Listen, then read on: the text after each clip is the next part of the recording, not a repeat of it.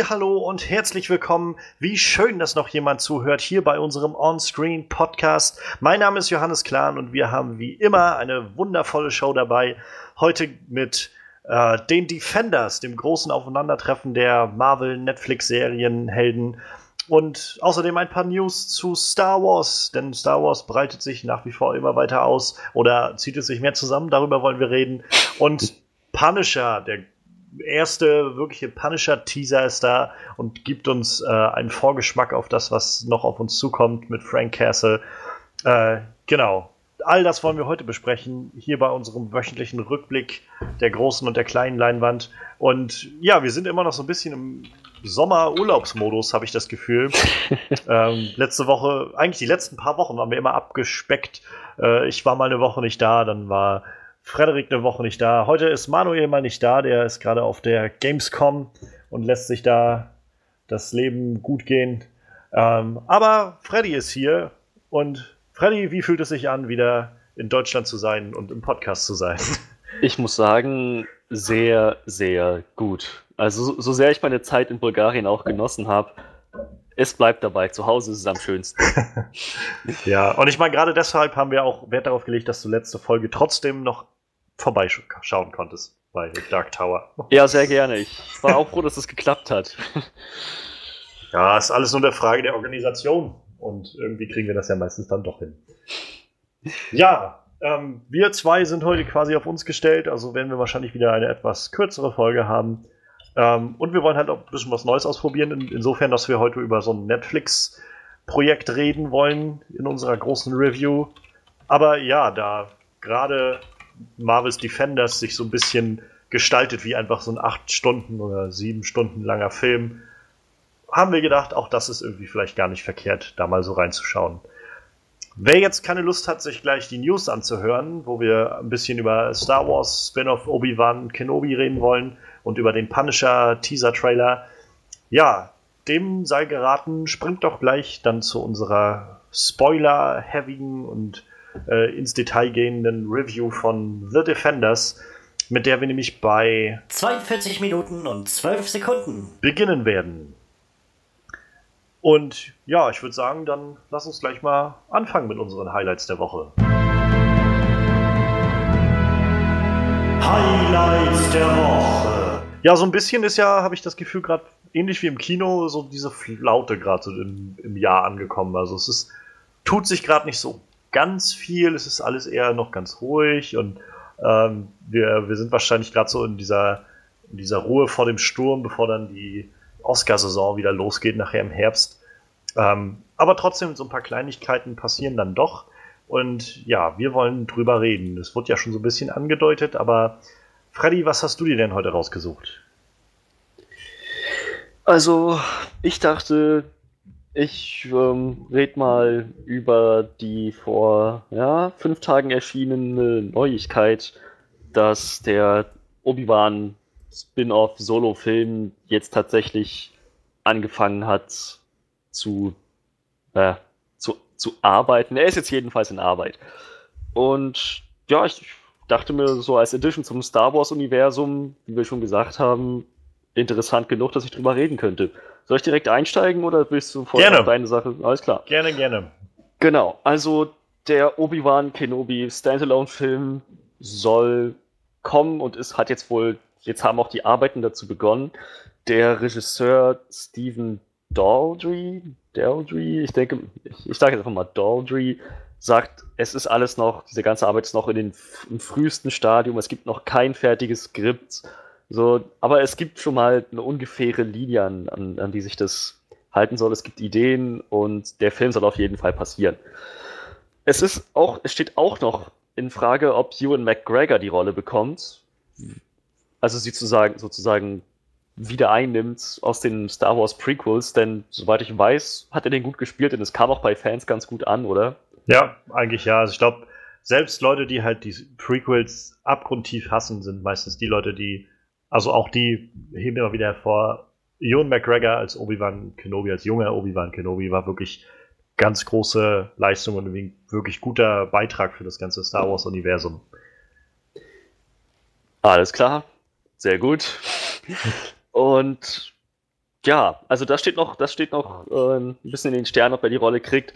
Und es ist auch noch ein bisschen die Frage, wie sie jetzt diesen Solo-Film handhaben, wann der spielen wird, ob der tatsächlich eine Reihe kriegen wird, so eine, so eine Art äh, Trilogie oder so, oder ob die ihn wirklich hauptsächlich in die jetzige aktuelle Star Wars Trilogie mit Ray und äh, hm. und äh, äh, Finn und Finn, genau, und Poe und alle so. Ja. Genau, ja.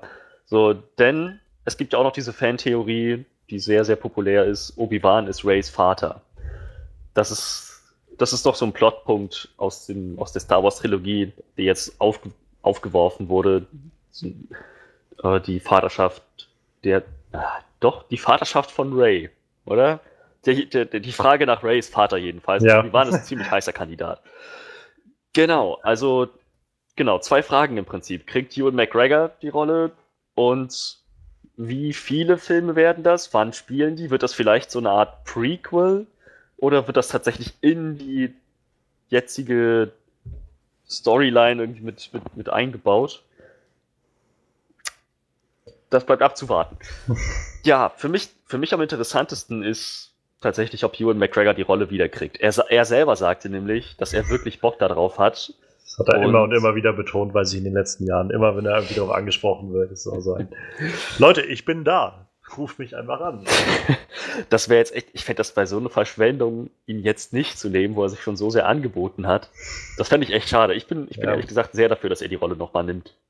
Nochmal kriegt. Denke ich auch, ja. Also ich würde ihn auch gerne nochmal drin sehen in der Rolle. Also äh, vor allem, weil er es ja auch, also weil er irgendwie gut passt in diese Rolle. Also gerade wie du schon sagst, irgendwie in den Prequels äh, hat man sich ja auch dann irgendwie an ihn gewöhnt so und ich fand, er hat es halt auch wirklich gut dargestellt.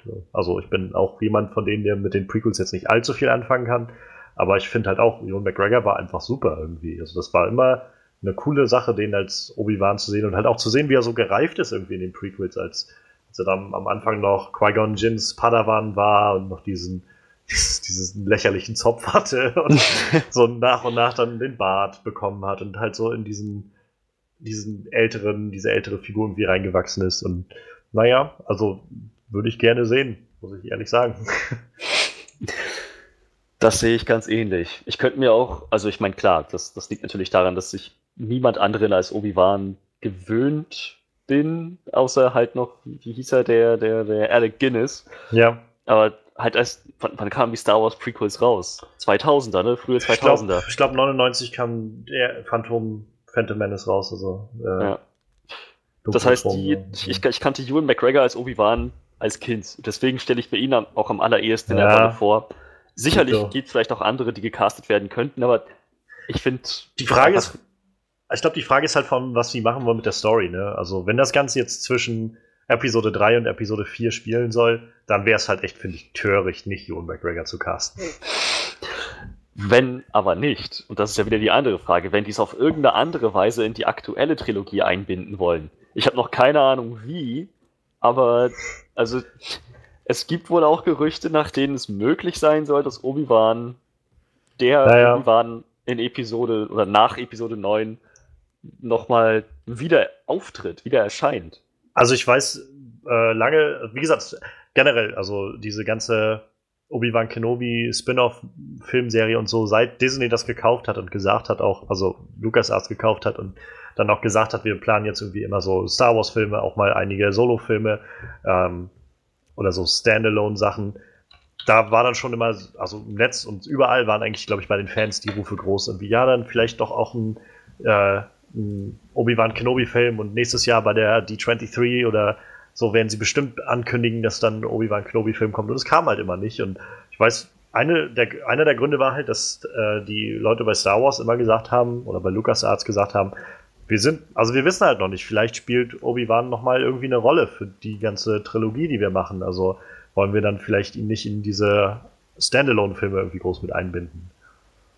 Und ja, also ich weiß nicht. Ähm, ich, also ich finde es schon spannend irgendwie, dass sie jetzt halt dazukommen gerade, jetzt, das, also dass jetzt rauskommt, sie wollen jetzt anfangen daran zu arbeiten und ja, wie du ja schon meintest, irgendwie auch alles in so einem sehr, sehr frühen Stadium noch.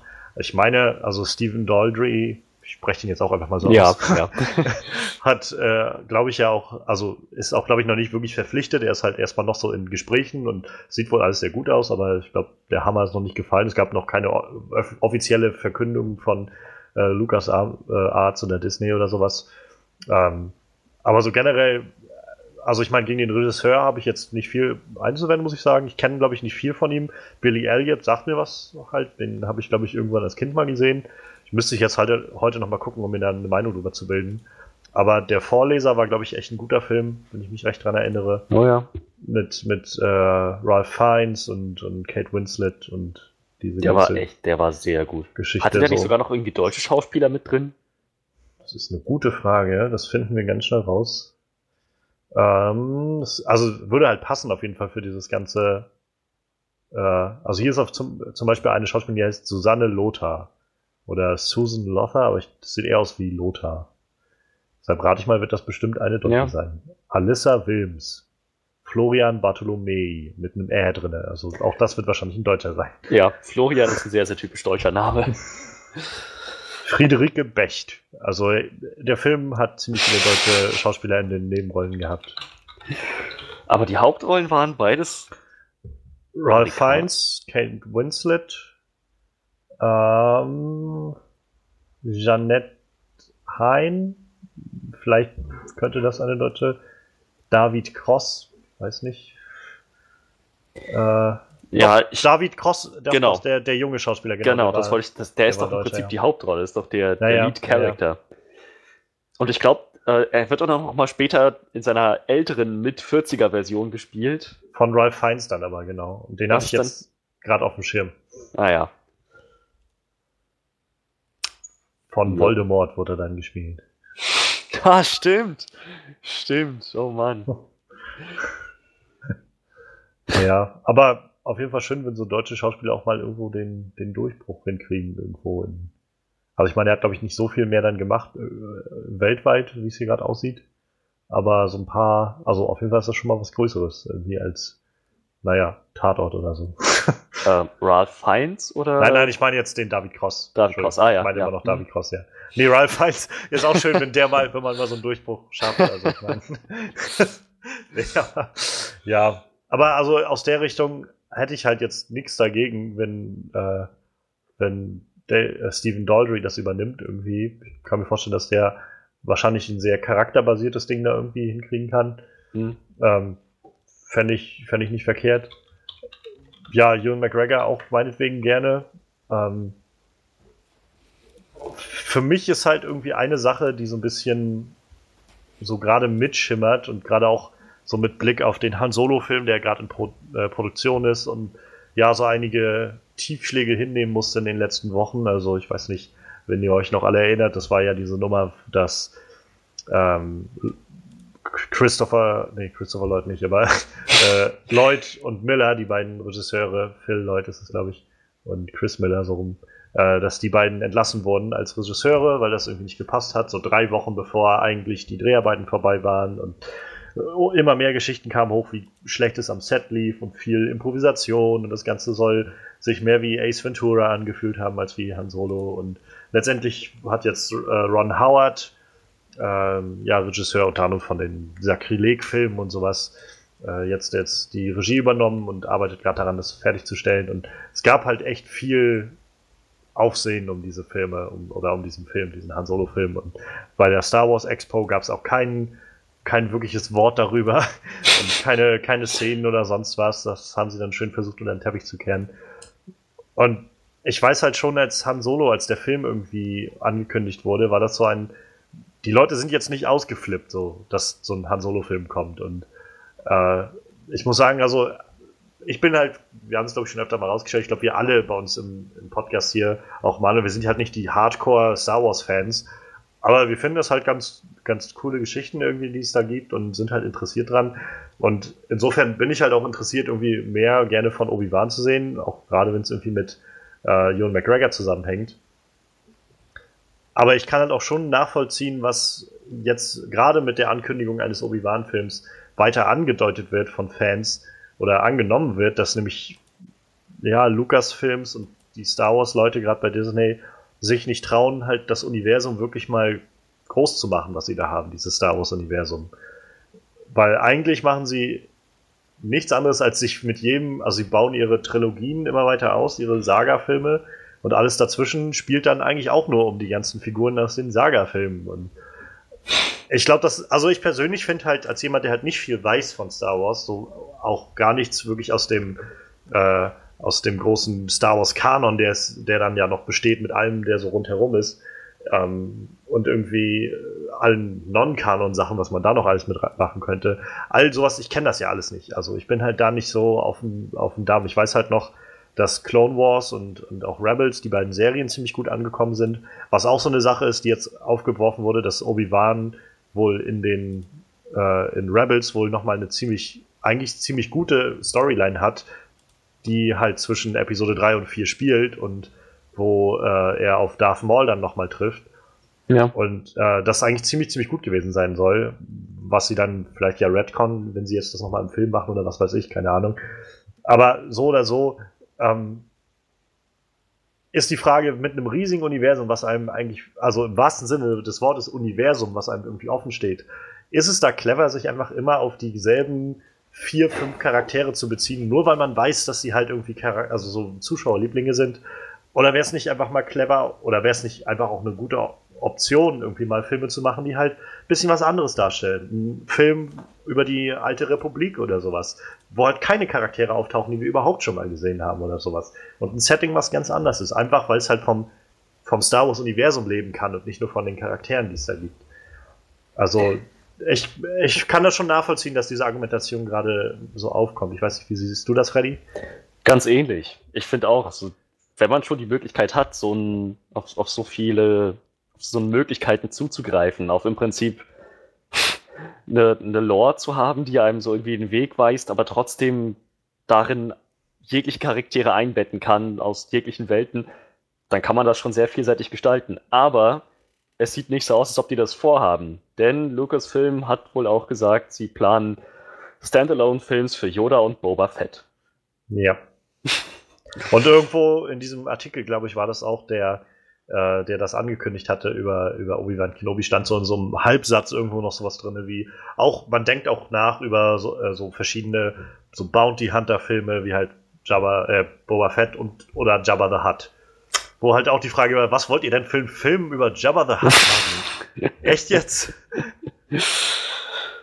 Ich habe keine Ahnung.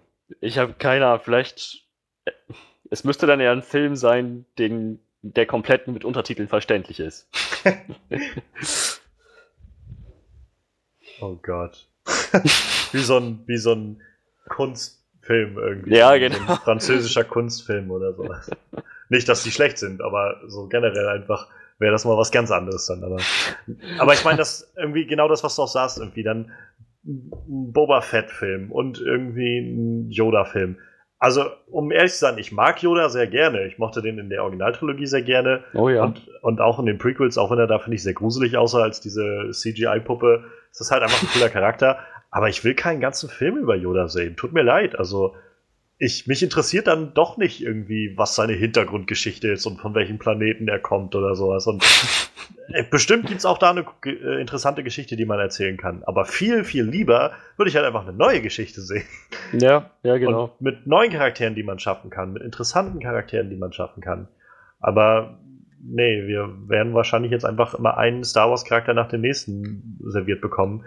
Boba Fett ist halt das gleiche. Also ich meine, ich habe schon verstanden, Boba Fett ist irgendwie so ein, so ein Fanliebling geworden, auch wenn er eigentlich nicht viel gemacht hat oder gesagt hat oder so in den Originalfilmen. Äh, auch da denke ich so, muss ich jetzt mehr von dem sehen? Also ausgerechnet davon macht das nicht vielleicht auch irgendwie was von dem Mythos des eigentlichen Charakters kaputt? Ist das nicht auch ein bisschen das, was wir aus den Prequels gelernt haben, dass, dass es vielleicht nicht so gut kommt, einfach alles, äh, dass man versucht, alles irgendwie nochmal aufzuarbeiten und allem eine Hintergrundgeschichte zu geben, so rückblickend irgendwie, dann, ich weiß nicht, also ich habe so im größeren Ganzen einfach mal vielleicht, ich habe gerade so ein bisschen das Gefühl, dass das Star Wars oder dieses Star Wars Universum, was bei Disney gerade ist, so ein bisschen so ein loses Ruder hat und eigentlich gar nicht so recht weiß, wo sie eigentlich hinwollen. Tja. Also das, das ist so zum einen die ganze Geschichte mit, mit dem Han Solo-Film. Ähm, und rückblickend auch eigentlich mit Rogue One. Also wenn ich so. Ich meine, ich mochte Rogue One, ich fand, das war ein wirklich guter Film. So. Ich hätte gerne, glaube ich, die ursprüngliche Fassung des Films gesehen, die angeblich ja dann doch noch mehr wie ein Kriegsfilm war. Ähm, und das ist halt das, was ich meine. Also, wenn man halt so rückblickend jetzt immer gehört hat, Rogue One, ja, es wurde dann, äh, war dann Garrett Edwards verpflichtet irgendwie und hat dann Regie geführt und irgendwie auch diesen Kriegsfilm abgeliefert. Und dann haben sie festgestellt, oh, das ist uns irgendwie zu Kriegsfilmen. Wir haben Angst, dass wir halt die Star Wars-Fans von, oder so die typischen Star Wars-Zuschauer vor die Köpfe stoßen damit. Deshalb holen wir uns nochmal einen neuen Regisseur, der halt das äh, überarbeitet, das den dritten Akt nochmal komplett anders macht oder so und all solche Geschichten. Wie gesagt, Rogue One ist irgendwie ein guter Film geworden, ohne Frage. Aber ja. dann dahinter irgendwie signalisiert mir das schon, dass sie eigentlich noch nicht so recht wissen, wo sie hinwollen, beziehungsweise auch noch nicht so recht bereit sind, sich dann im entscheidenden Moment auch von, von so diesen strikten Vorgaben, die ursprünglich durch Star Wars gegeben sind, zu lösen. Also, wenn sie dann immer wieder sagen, naja, nee, doch, ist uns dann vielleicht doch zu krass irgendwie. Und äh, ja, Han Solo, wie gesagt, läuft ja irgendwie auch gerade alles so ein bisschen aus dem Ruder. Wie frage ich mich halt immer noch, wie kann man über Monate hinweg nicht merken, dass, dass das irgendwie nicht funktioniert, was, oder dass es nicht das ist, was man sich vorstellt als, als Firma oder als Studio, was da gerade die Regisseure machen. Ähm, und dann irgendwie erst drei Wochen vor Drehschluss auf einmal denken, nee, wisst ihr was, das geht gar nicht, äh, ihr seid mal entlassen. So, gerade mit so Leuten wie äh, Lloyd und Miller, das ist halt, also das, die Leute haben 22, also 21, 22 Jump Street gemacht, den Lego-Film gemacht. Die müssen doch gewusst haben, als sie die eingestellt haben, was für eine Idee die haben und was die da planen. Ja. Und naja, und auch die, also ich meine, ich mochte Episode 7 sehr gerne und ich freue mich unglaublich auf Episode 8 jetzt. Last Jedi, äh, gerade auch, weil ich glaube, dass Ryan Johnson eine ziemlich gute Arbeit damit abliefern wird. Aber auch da, wenn, wenn man jetzt so hört, rückblickend, dass sie meinten, äh, dass Ryan Johnson auch gesagt hat, nö, er hat völlig freie Hand gehabt mit allem, was er da macht. Ähm, es gab also keinen Plan für Episode 8 und 9, für die Trilogie. Ja, J.J. Abrams hat einfach seine Episode 7 gemacht und da irgendwelche Referenzen eingebaut, wo er selbst noch nicht wusste, wo das eigentlich hingehen soll. Und das einfach so, ja, der, der nächste hat dann freie Hand, sich darüber irgendwie auszulassen. Wo ich dann auch denke, ist das, ist das clever? Also so rückwirkend sich dann das alles aufzubauen und irgendwie aufzulösen, wo welche Eltern Ray dann hat und so ich weiß nicht, also das, das muss alles nicht heißen, dass das schlecht wird oder so. Ja. Und vielleicht sind wir auch alle ein bisschen sehr, oder gerade auch ich, fühle mich dann auch vielleicht sehr verwöhnt durch das, was das Marvel-Universum so macht. Ich meine, wir haben oft genug schon gesagt, wenn es wieder darum ging, dass bei DCs irgendwie gerade nicht mal lief oder so, oder alles wieder um, über den Haufen geworfen wurde, was die so an Plänen sich aufgestellt haben, wo wir auch wieder meinten, naja, so gucken wir doch mal bei Marvel, die irgendwie es halt schaffen, über Jahre hinweg zu planen und sich irgendwie Gedanken zu machen und nicht immer ihre Fahne nach dem Wind wehen oder sowas. Und wahrscheinlich äh, wird es dann jetzt schon wieder heißen, ich bash hier nur DC, aber das meine ich gar nicht damit. Ich will einfach nur sagen, ähm, vielleicht sind wir einfach dadurch so ein bisschen verwöhnt und oder darauf eingestellt, dass es halt so sein muss, dass alles ausgeplant ist von Anfang an. Und muss es ja auch gar nicht sein, wenn die Filme gut werden. Aber trotzdem signalisiert mir das halt einfach nur, irgendwie wissen sie doch eigentlich noch gar nicht, was sie eigentlich wirklich machen wollen mit Star Wars. Sie wollen halt irgendwie da ein großes, noch größeres Franchise draus machen, das irgendwie jedes Jahr einen neuen Film rausbringt. Aber so wirklich wissen sie eigentlich noch nicht, in welche Richtung das alles gehen soll. Bleibt abzuwarten und zu hoffen, dass es tatsächlich eine Richtung gibt. Naja, ist halt die Frage, ne? Also ich meine, sie haben halt Catherine Kennedy, ist ja, glaube ich, die äh, Kathleen, nicht Reen, Kathleen Kennedy, ist ja die äh, Leiterin da und Produzentin, so wie Kevin Feige bei Marvel. Und naja, ich meine, ich glaube, was bisher so war, ist halt alles durch vor allem ihren Einfluss und ihre, äh, ihre Entscheidungen so gekommen. Und hörte sich bisher nie so an, als ob sie irgendwie Interesse hätten, sie auszutauschen oder sowas. Und ich meine, warum auch? Star Wars Episode 7 war jetzt halt mega, mega erfolgreich. Und Rogue One konnte sich auch irgendwie sehen lassen ist halt, ist halt schwierig. Also ich glaube, viel wird sich da bestimmt nicht ändern. Man kann halt nur hoffen, dass sie irgendwann selbst zu dem, zu dem Entschluss kommen, zu sagen, warum probieren wir nicht mal was anderes, was, was halt ein bisschen interessanter ist, sag ich mal, was ein bisschen rausfällt oder was halt noch nicht da war. Ja. Weil bevor wir dann irgendwie nachher noch den Solo-Chewbacca-Film kriegen oder was weiß ich. so, ich weiß nicht, also wie gesagt, dann gebt mir lieber neue Charaktere und irgendwie ein wirklich neues Setting. Also ihr habt ein, ihr habt ein verdammtes Universum so. Ja. Ich muss nicht irgendwie, also Rogue One war jetzt irgendwie schön und gut. Ich sag's irgendwie jetzt schon zum fünften Mal oder so. Aber ich brauche jetzt auch nicht fünf Filme, die alle mir immer wieder aufs Neue den Todesstern nochmal zeigen und mich da, daran erinnern wollen, wie gut denn äh, eine neue Hoffnung war. Ja, ganz genau.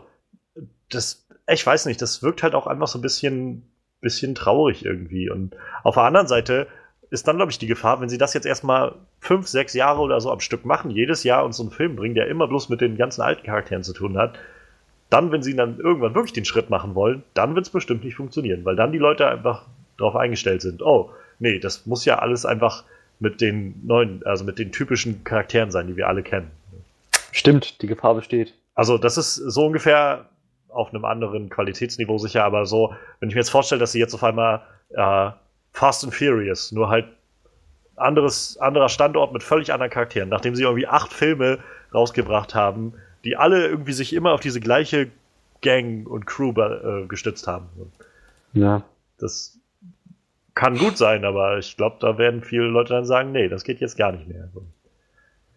Aber ja, wer weiß, ich meine, die Türen stehen ja offen, dass sie dass sie es noch ändern können und vielleicht anders machen können. Also. Ja, genau. Hoffen wir, dass sie das wahrnehmen. Vielleicht hat Kevin Feige ja nach äh, Marvel Phase 3 oder so dann einfach erstmal Zeit und kann sich dann um, um Star Wars kümmern oder so. Ja, mal schauen. Naja. Ja, dann äh, würde ich sagen, schließe ich einfach mal mit meinem Thema an, was uns dann nachher auch gleich gut den Übergang zu unserer großen Review bietet. Sehr Und gerne. zwar, ähm, ja, eigentlich quasi passend mit dem Start von Marvels Defenders hat äh, Netflix, beziehungsweise haben Netflix und Marvel den ersten Teaser-Trailer zu The Punisher veröffentlicht. Ähm, The Punisher, gespielt von John Bernthal, wurde mhm. ja eingeführt in der zweiten Staffel Daredevil und ja, eigentlich glaube von fast allen Leuten, die äh, Daredevil Staffel 2 gesehen haben, wird immer wieder gesagt, der Punisher war irgendwie das Beste an der ganzen Staffel. und vor allem John Bernthals Punisher ist so der definitive Punisher, den wir bisher gesehen haben. Ähm, auch wenn er noch nicht im Film sozusagen war, aber also es gab nur schon eine, eine, etwas größere Anzahl an Leuten, die irgendwie alle mal den Punisher gespielt haben in mehr oder weniger guten Filmen. Aber dieser Punisher, der noch nicht mal in seinem eigenen Universum sozusagen war, sondern nur in dem Daredevil-Serienstück, äh, hat irgendwie alle umgehauen. Und ruckzuck war es dann irgendwie auch für Netflix klar, das mit Marvel zu verhandeln und eine eigene Serie dafür zu bestellen damit John Bernthal jetzt quasi eine Staffel lang völlig im Rampenlicht steht, während er auf seine ganz eigene Art und Weise für Recht und Ordnung versucht zu sorgen. Versucht.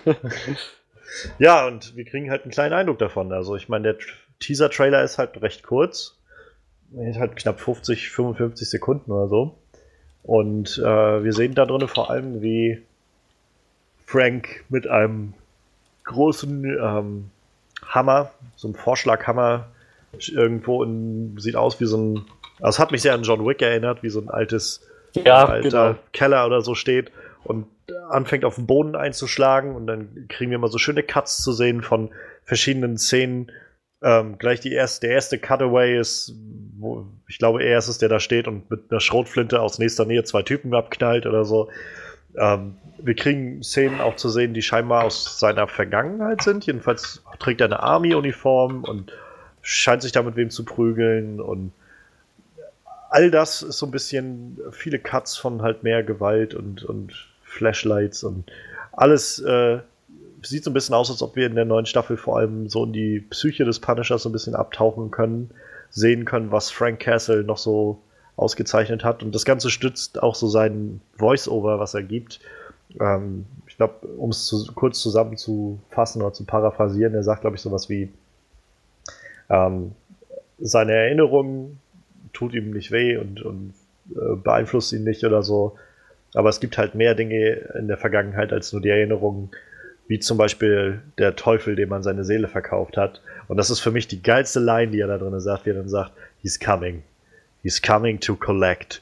Ich hätte gedacht, das ist, irgendwie ist das ziemlich poetisch, finde ich. So dieses, der Teufel, so dem man seine Seele verkauft hat, und jetzt kommt er, um sie sich abzuholen. Irgendwie hat das was echt Poetisches. Und ich rate mal stark, dass es jetzt um, den, um so einen metaphorischen Teufel geht und nicht um einen echten. Auch das wäre eine interessante Wendung, aber. Naja, ich meine, wir haben einen Teufel. Ich glaube nur nicht, dass der kommt, um sich Franks Seele zu holen. ja. Ähm, aber auf jeden Fall deutet das ja alles so ein bisschen an, dass wir irgendwie, dass seine Vergangenheit ihn nach wie vor verfolgen wird. Dinge, die er getan hat in seiner Vergangenheit.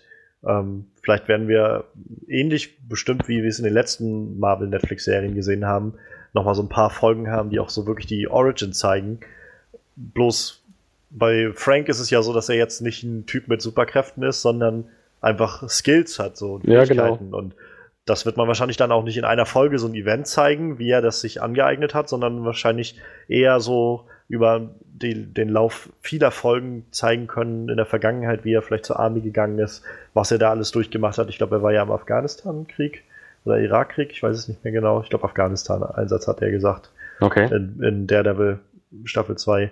Und äh, naja, also vielleicht werden wir davon irgendwie was sehen. Und ich rate mal stark, dass sie auch nochmal anknüpfen werden, da wo, ja, wo die Staffel letztes Mal von Daredevil aufgehört hat. Also an dem Punkt, wo er quasi auch zum Punisher selbst geworden ist und irgendwann auch gesagt hat, okay, ich ziehe mir jetzt äh, meine Schutzweste mit dem toten Kopf drauf an und äh, ich werde dann jetzt irgendwie, nachdem ich meine Familie mehr oder weniger gerecht habe, jetzt auf eigene Faust weitermachen und helfen? Fragezeichen.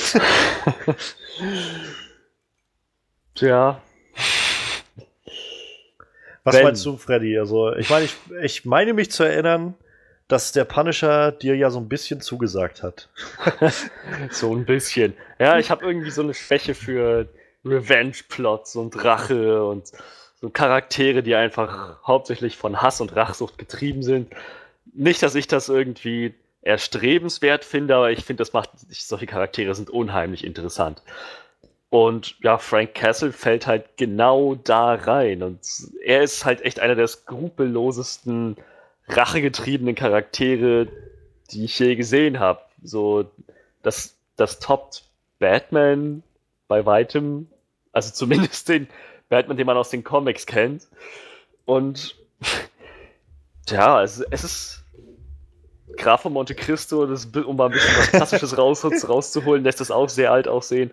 Er ist wirklich unheimlich skrupellos und halt eben genau das. Er hat, er hat eine bestimmte Philosophie. Er, er, er denkt eigentlich sehr klar, aber. Sehr schwarz-weiß das Denken so, ne? Naja, genau. Er richtet halt sehr viel, sehr viel Chaos an mit, mit seiner Herangehensweise. Für ihn ist es sehr leicht, diese Linie zu übertreten, in, ab der man den Tod verdient hat. Und das ist halt, es, also es ist, es ist sehr, sehr, es macht, es macht die, seine, seine Handlung, was, was er macht, ihn als Charakter macht das halt sehr kontrovers, äh, wahnsinnig interessant. Und ja, das, was wir in der Staffel 2 gesehen haben, was er anrichten kann, er ist eine Ein-Mann-Armee. Also, er, ihn aufzuhalten, ist verdammt schwer, wenn nicht sogar beinahe unmöglich. Es braucht schon echt, echt sehr viel, um ihn aufzuhalten. Und so wie das jetzt da drin aussah in dem, in dem Trailer, denke ich mal, ich meine, gerade dieser Shot, immer, der immer wieder gezeigt wird, wie er den, den Zement, diesen, die ja. Zementierung im Boden aufbricht. Ich denke doch mal, dass es so ein Ding ist, dass er eigentlich sich gesagt hat, er ist mit, mit Waffen und Töten fertig und dann aber doch halt nochmal durch dieses traumatische Ereignis zurückgeholt wird, dass das jetzt nochmal beleuchtet wird. Ich denke mal, darauf wird es hinauslaufen. Ich glaube nicht, dass jetzt die Story nach Daredevil weitererzählt wird. Das halte ich nicht für sehr wahrscheinlich. Okay. Ich glaube eher, dass, ich glaube, ja, weiß nicht, ich glaube ich glaub eher, dass es so ein Ding wird, ähm, dass es mehr oder weniger ein Prequel wird und dann, weiß nicht, Staffel drauf, das erzählt wird, was nach der Devil kommt. Also mein Gedanke war halt vor allem, dass man im letzten Shot dann ja quasi sieht, nachdem er gesagt hat, he's coming to collect. Und dann wirft er ja so seinen, diesen Vorschlaghammer so zur Seite und man sieht dann so das Punisher-Symbol, was quasi auf dem Boden entstanden ist, dadurch, dass er da drauf eingedroschen hat. Und dann geht er so in die Kamera und da hat er ja schon das Symbol auf seiner Brust. Das war halt, wo ich gedacht habe, naja, das hat er ja eigentlich erst am Ende der, Staffel von Daredevil sich gemacht, das Symbol. Ist er, er ist ja auch eigentlich nur dadurch angeregt worden durch Karen. Und das ist ja auch so ein Punkt, also ich meine, dass Karen Page ja auch auftauchen soll in der Staffel. Also ich meine, dass Deborah Ann Wool verpflichtet worden ist für die, Ach so. für die Punisher-Serie. Ah, okay, das wusste ich nicht. Also ich check das nochmal fix. Ich will jetzt nicht äh, Dünnpfiff erzählen, aber ich meine, dass ich, dass ich das so wahrgenommen hatte damals.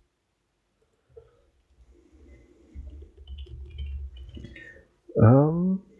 Mhm. Also sie ist bei IMDb auf jeden Fall mit verzeichnet. Auch für 13 Episoden. So. Dass sie wahrscheinlich einen der zentraleren Charaktere äh, mitspielen wird. Gut. In dem Fall definitiv kein Prequel, sondern wirklich das Sequel zu dem, was wir in Daredevil gesehen haben. Aber mit jedem, aber auf jeden Fall mit Flashbacks. Ja, das denke ich halt auch. Also ich, ich rate mal stark, dass das halt so eine Doppelfunktion erfüllen wird. Also, dass es zwar zum einen irgendwie die Geschichte so ein bisschen weiterträgt. Ich weiß nicht mehr ganz genau, wie das alles tatsächlich ausging bei der zweiten Staffel, also dieser Plot um Frank. Ich weiß halt noch, dass er dann nachher irgendwie seinen Army-General oder was das war, dann da verfolgt hatte und das, glaube ich, zu Ende gebracht hat. Ich fand, da wurde es ein bisschen, un, ein bisschen schwammig irgendwie, was da passiert ist, so meine Erinnerung jedenfalls. Und äh, naja, also warum soll er jetzt nicht aufbrechen? Letztendlich hat er, hat er sich ja dann am Schluss von Daredevil so ein bisschen verabschiedet, mehr oder weniger. Und ist ja dann losgezogen, hat dann nochmal seine Waffen geholt im letzten Shot. Oder ja. seinem letzten Shot und äh, sein Haus in die Luft gesprengt, sein altes. Was irgendwie ein ziemlich klarer Schlussstrich ist. Durchaus, ja. Die Geschichte davor.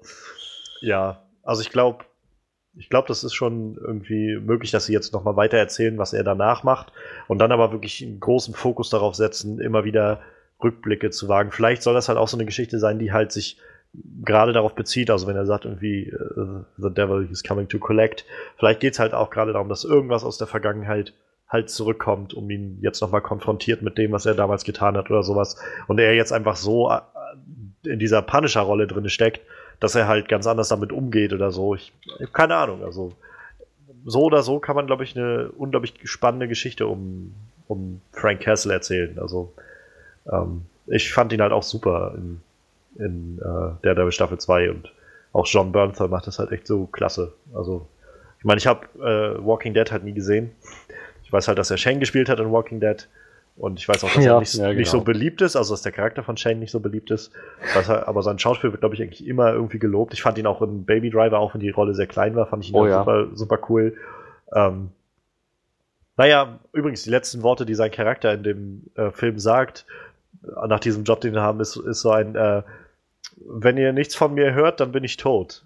Und da immer, also den Rest des Films hört niemand mehr irgendwas von ihm.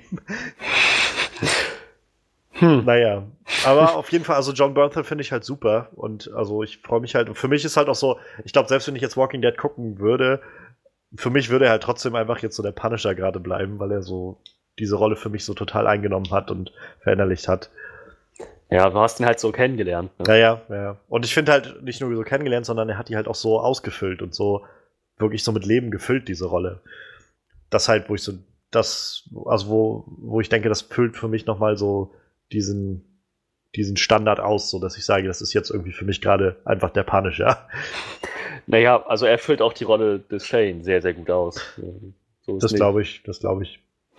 Aber ja, so, so insgesamt, glaube ich, kann man da eine, eine, sehr coole Geschichte um ihn erzählen. Ähm, ich hoffe halt einfach, dass sie sich ein bisschen, bisschen Gedanken drüber machen. So bisher, nachdem jetzt auch gerade Defenders rum ist, sind die Serien, die Marvel Netflix-Serien alle so ein bisschen bisschen Hit or Miss. Also ich meine, Daredevil ist halt ziemlich cool.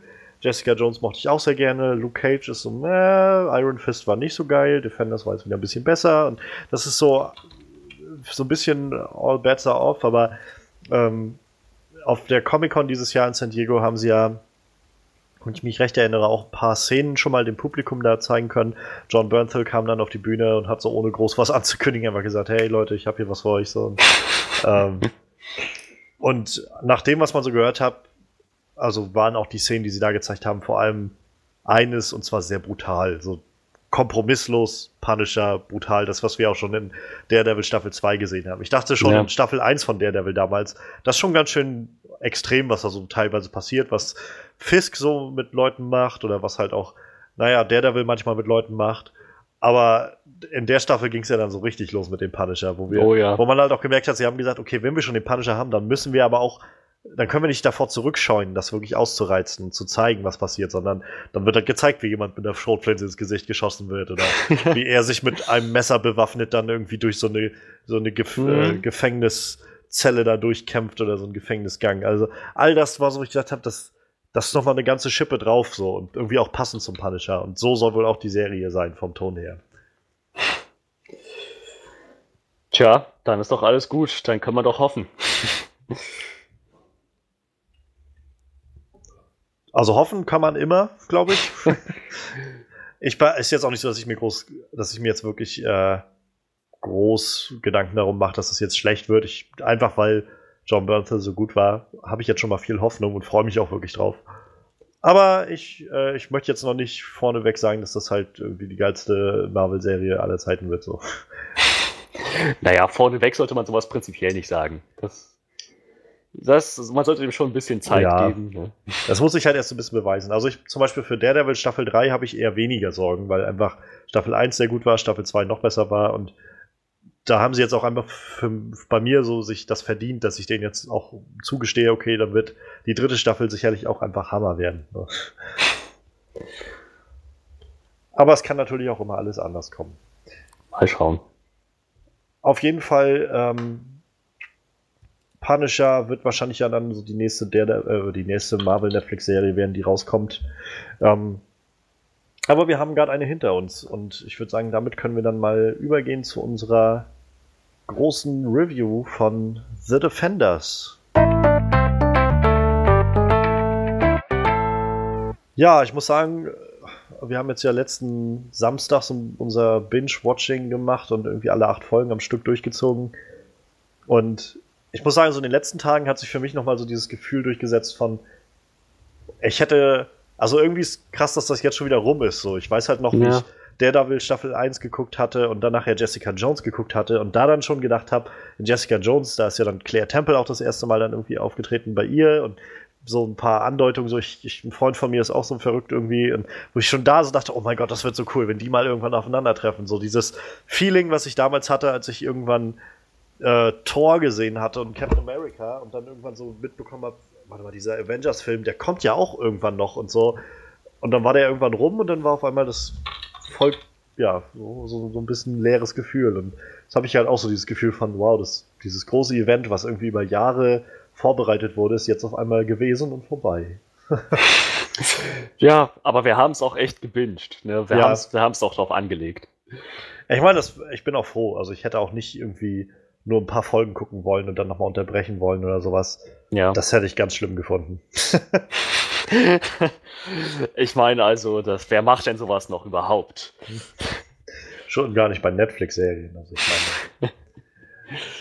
ja, also, ähm, wie gesagt, das war jetzt so die Kulmination der letzten, ich glaube, es sind auch schon drei Jahre Marvel-Serien. Wir hatten Defenders, äh, Quatsch, Daredevil ging los mit Staffel 1, dann kam Jessica Jones Staffel 1, ja. äh, Daredevil Staffel 2, Luke Cage und dann Iron Fist und jetzt kam dann Defenders. Und ähnlich wie sie es ja schon im Marvel-Universum gemacht haben, haben sie alles zu Solo-Geschichten erzählt, die jetzt zum Schluss zusammengelaufen sind in der großen Geschichte von den Defenders. Ich für meinen Teil habe damals angefangen mit Daredevil Staffel 1 auch und seitdem auch alle Serien gesehen. Ich ähm, hatte, also es war auch ein Grund überhaupt diese Marvel Netflix Serien, warum ich mir Netflix geholt habe. Und ähm, ja, wer vielleicht den Artikel bei uns auf unserer Website gesehen hat, ich habe mal so ein bisschen da die Defenders-Geschichte so zusammengefasst und den Lauf der einzelnen Serien. Der weiß das auf jeden Fall schon. Aber auf jeden Fall meine Gedanken dazu waren halt, ich fand Daredevil halt super super, super gut gemacht. Es hat mich so mitgenommen. Ich hatte immer damals noch den, so diesen Beigeschmack von der ursprünglichen Verfilmung von Daredevil mit Ben Affleck und äh, John Favreau und so und, und vor allem Jennifer Garner im, im Hinterkopf. Und das war halt, hat mich tatsächlich zu Anfang echt aufgehalten, mir dieser Serie auch mal eine Chance zu geben. Aber irgendwann haben mich dann diese Poster überall gekriegt, die so in der Stadt zu sehen waren und auch im Netz und so, wo dann, wo dann Matt immer drauf zu sehen ist mit seinem blutigen, äh, mit seinem blutigen Faustknöcheln so und sich dann so gerade so fertig macht irgendwie und äh, so Kopf, also Nacken knacken lässt so ungefähr. Das fand ich irgendwie schon ziemlich cool und hab dann gedacht, gut, gehst der Sache mal eine Chance und dann ging es ja auch von der ersten Episode gleich voll los. Oh ja. Ähm, Jessica Jones habe ich dann halt angefangen, äh, hatte ich mit meiner Schwester, glaube ich, geguckt und auch die fand ich super, super gut. Da war vor allem für mich dann der ziehende Punkt im Vorfeld schon, als ich gehört habe, dass David Tennant verpflichtet wurde als Kilgrave. Ähm, und ich also ich meine, ich bin halt ganz großer Doctor Who-Fan eigentlich und auch David Tennant ist eigentlich so mein Lieblingsdoktor bisher. Und den halt in so einer fiesen Rolle mal zu sehen, war ziemlich cool. Ich mochte Kristen Ritter aber auch sehr, sehr gerne und ich fand generell diese Herangehensweise an Jessica Jones unglaublich spannend, unglaublich anders für das, was man so aus so einer Superhelden-Serie kennt oder überhaupt aus Superheldengeschichten. Auf einmal aus der Heldin auch ein Opfer zu machen und irgendwie auch das zu Ende zu denken, diesen Gedanken von so einem widerstrebenden Helden, dass sie halt einfach aufgrund ihrer Erfahrung irgendwie das nicht mehr wollte. Und naja, wie das da also kulminiert ist, fand das sehr, sehr toll. Wie gesagt, Daredevil Staffel 2 hat mich dann, also bisher auch meine Lieblingsstaffel von irgendwelchen Marvel-Netflix-Serien. Der Punisher, wie sie Elektra mit eingebunden haben, das ganze The Hand, das wurde alles ja auch so schon für Defenders jetzt auch vorbereitet, was so kam. Das hat mich damals sehr umgehauen. Und ja, Luke Cage war in den ersten sechs, sieben Episoden super geil und ist danach total abgeflacht, als sie dann nochmal so einen Twist durchgebracht haben und den Antagonisten so ein bisschen gewechselt haben. Luke Cage fand ich als Charakter super cool und auch der Ton der Serie war sehr schön, aber der Plot wurde halt immer verrückter und immer, immer lächerlicher irgendwie, je weiter diese Staffel dann fortging. Und ja, Iron Fist je mehr ich immer drüber nachdenke, umso weniger mag ich die Serie eigentlich noch. Also es gibt halt ein paar coole Szenen, es gibt ein paar nette Actionsequenzen, aber die Serie ist so dermaßen langweilig. Die ersten vier Folgen oder so drehen sich nur darum, wie Danny seine Firma wiederkriegen will und irgendwie durch New York läuft und allen immer auf die Nase bindet. Aber ich bin die unsterbliche Iron Fist. So, das war sehr, sehr anstrengend und es wurde halt dann auch nicht wirklich besser. Das Tollste an Iron Fist war halt wirklich Colleen Wing, sein, sein Sidekick ja irgendwie und seine Partnerin auch in, dem, in der Serie. Und ja, gerade da das ja die letzte Serie war, die zu Defenders hinführte, habe ich dann so ein bisschen Bedenken gehabt. Und also ich habe mich dann schon gefragt, was das jetzt wird, nachdem Luke Cage und Iron Fist so, naja, auf jeden Fall enttäuschend irgendwie waren. Ähm, aber auf der anderen Seite hat mich immer so ein bisschen aufgepusht, dass halt der Showrunner, der zweiten äh, Daredevil-Staffel jetzt quasi auch bei Defenders das Ruder übernommen hat. Und insofern habe ich dann gedacht, na gut, das wird bestimmt dann schon wieder irgendwie besser werden oder so. Und ja, das war so irgendwie mein, mein Gang in die Defenders-Serie, so ein bisschen leicht. Also ich habe mir gedacht, ich möchte jetzt nicht, äh, nicht voller Euphorie da rein starten, nicht nach meinen letzten Erfahrungen mit Luke Cage und vor allem mit Iron Fist. Aber ich denke mal schon, dass das was Cooles wird, auch da sie nur acht Folgen haben und nicht 13 und so. Das hat sich für mich dann so ein bisschen gestützt, dass ich gesagt habe, naja, ich habe auf jeden Fall Interesse, dass ich auch an einem Stück alles noch gucken möchte, wenn es rauskommt. Wie war dein Weg so zu den Defenders? Der war ja nicht ganz so lang wie mein. Nee, der war, der war definitiv kürzer. Ähm, lag unter anderem daran, dass mein Netflix-Probemonat irgendwann vorbei war. Ähm, ja, also ich habe ich habe Daredevil Staffel 1 und 2 gesehen letzten Sommer. Durchgebinged, war ausgezeichnet. Das war extra klasse. Ich, hab, ich, ich liebe diese Serie. Die haben sehr viel richtig gemacht da drin. Daredevil ist mit, mit Leichtigkeit einer meiner Lieblings-Superhelden und das ist echt eine der besten Serien, die ich kenne. Dann dachte ich mir, geil, Marvel hat's ja richtig drauf mit seinen Serien habe hab Jessica Jones angefangen und das hat irgendwie ganz vielversprechend angefangen, aber hat mich dann immer und immer mehr enttäuscht. die Charaktere gingen mir immer mehr auf die Nerven. auch Jessica, sie konnte eigentlich, so wie ich das, so wie ich das mitbekommen habe, sie konnte nichts anderes als nur maulen und meckern und rumzicken und saufen. Es war irgendwie immer dasselbe und ich war tatsächlich für Killgrave in, in diesem in, in der Serie. Ich habe echt, ich habe mich jedes Mal gefreut, wenn Killgrave ihr wieder eins ausgewischt hat, ihr wieder irgendeinen traumatischen Schaden zugefügt hat. Es hat, es war jedes Mal schön mit anzusehen und ich habe, ich habe um ihn getrauert, als er dann gestorben ist. Letzten Endes Spoiler. ähm, ja, so, ja, so, so, so schlimm war das. Und ich bin eigentlich immer so ein Typ, der sich gerne auf die Seite der Protagonisten schlägt, der dann immer mit dieses ganze Geschwafel von wegen, oh, er ist gar nicht böse, er ist nur missverstanden. Davon halte ich eigentlich nicht besonders viel. Ich mag dreidimensionale Helden, aber ich mag es nicht, wenn die sozusagen, wenn aus jedem Antagonisten sofort ein Anti-Held wird. Das mag ich eigentlich nicht so sehr. In diesem Fall war es auch nicht der Fall und ich war trotzdem für den Antagonisten. So, so sehr hat mich Jessica Jones genervt. Aber dann dachte ich, ja, dann war mein Probenmonat vorbei bei, bei, Netflix. Luke Cage konnte ich mir nicht mehr anschauen, obwohl ich gehört habe, dass die Serie ganz gut gewesen sein soll. Und Marvel's Iron Fist habe ich dann nur über dich mitbekommen, wie die gewesen sein soll. Äh, und ja, das, ich habe mich also, als dann, also als, als ich dann gehört habe, Defenders kommt raus, das wusste ich ja dann auch schon letztes Jahr. Am allermeisten habe ich mich auf Daredevil gefreut und ich war auch bereit, Jessica Jones noch eine Chance zu geben, dass sie sie vielleicht noch mal ein bisschen vielleicht, vielleicht ein paar andere Seiten von ihr beleuchten. Zu Luke Cage und Iron Fist konnte ich nicht viel sagen, aber gerade bei Sachen, die einmal schlecht angekommen sind, halt wie Iron Fist, bin ich immer dafür, wenn sie eine zweite Chance bekommen, dass sie die dann hoffentlich auch wahrnehmen, hoffentlich was verbessern, was aus ihren Fehlern lernen und dementsprechend habe ich gehofft, dass sie an allem ein bisschen was drehen, außer an Daredevil. Ich habe gehofft, dass er das jetzt er die meiste Screentime bekommt, dass er der, dass er der Hauptcharakter ist, so Daredevil und seine Bitches. Das wäre das, genau das wollte ich eigentlich. Das habe ich davon, also das, das wollte ich. Ob ich das erwartet habe, würde ich jetzt so nicht sagen. Ich habe schon erwartet, dass die gleichermaßen Screentime bekommen.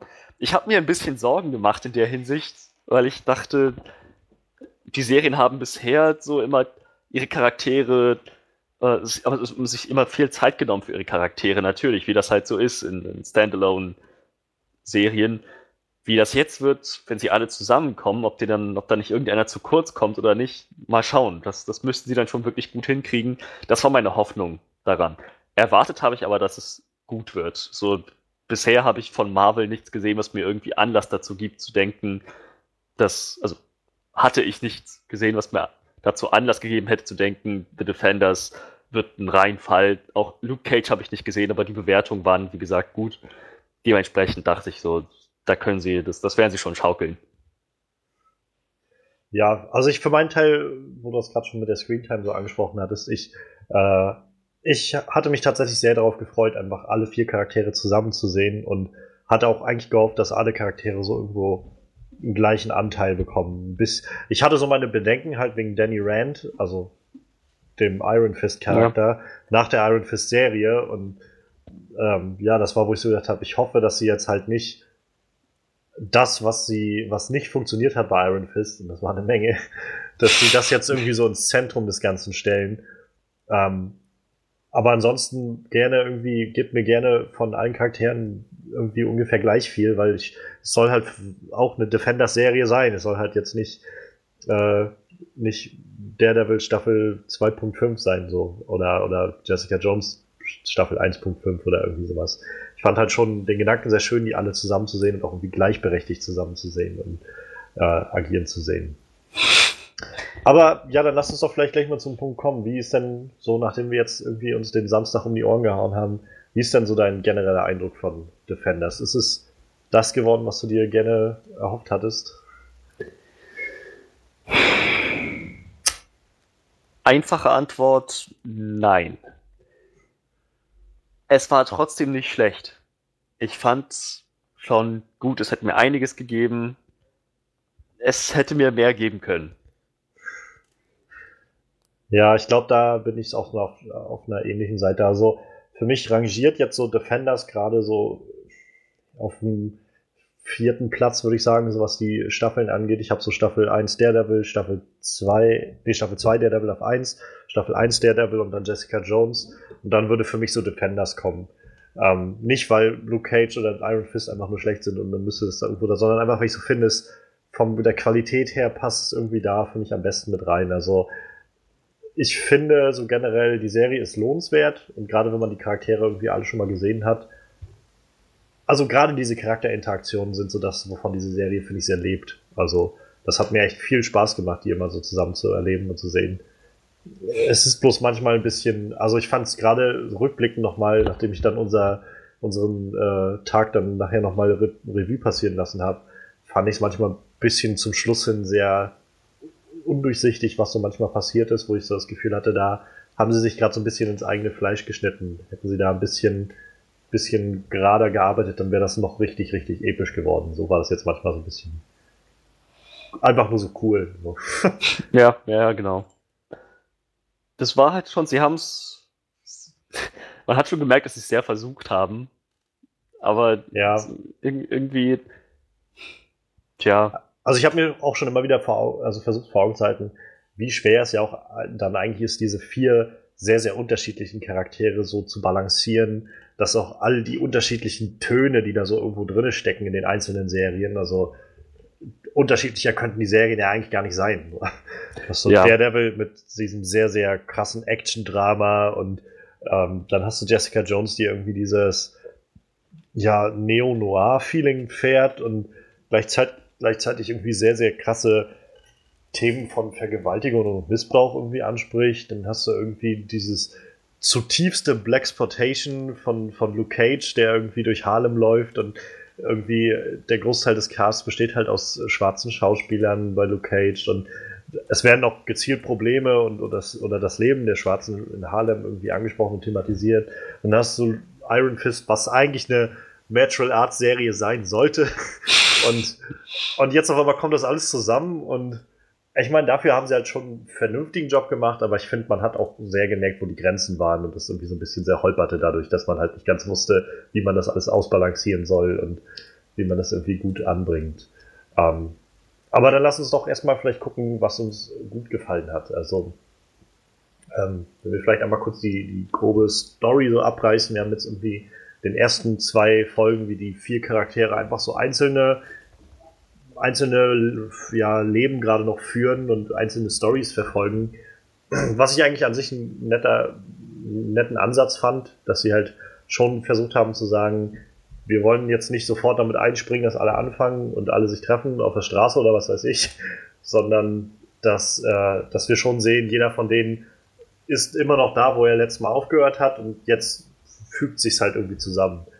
Ähm, dann treffen sie ja letztendlich aufeinander, dann haben sie so ihren ersten Fight äh, in, in dem Midland Circle Building. Danach ja, raufen sie sich dann zusammen, finden dann so ein bisschen raus, was passiert und wer hinter all dem steckt. Stick kommt dann dazu. Und ja, zum Schluss gehen sie dann wieder zu Midland Circle und machen dann da äh, im Prinzip alles platt. halt so einmal auf acht Folgen irgendwie alles ein bisschen auf, aufgeteilt, manchmal auch ein bisschen sehr gestreckt und naja. Und ja, dann lass uns doch mal gucken, was, was uns davon jetzt irgendwie gut gefallen hat, wie das alles so lief. Ich kann für meinen Teil zum Beispiel sagen, für mich war das echt ein unglaublich epischer Moment, wo sie in Staffel, äh, in Folge 3 dann alle zusammen im Midland Circle Gebäude gelandet sind. Und vor allem auch dadurch, dass äh, dass es halt schon so gezeigt wurde, dass die alle einzeln da irgendwie hingekommen sind. Und äh, nicht irgendwie alle sich vorher getroffen haben oder was ich was, sondern Danny ist irgendwie ganz äh, seiner eigenen Spur gefolgt und dahin gegangen.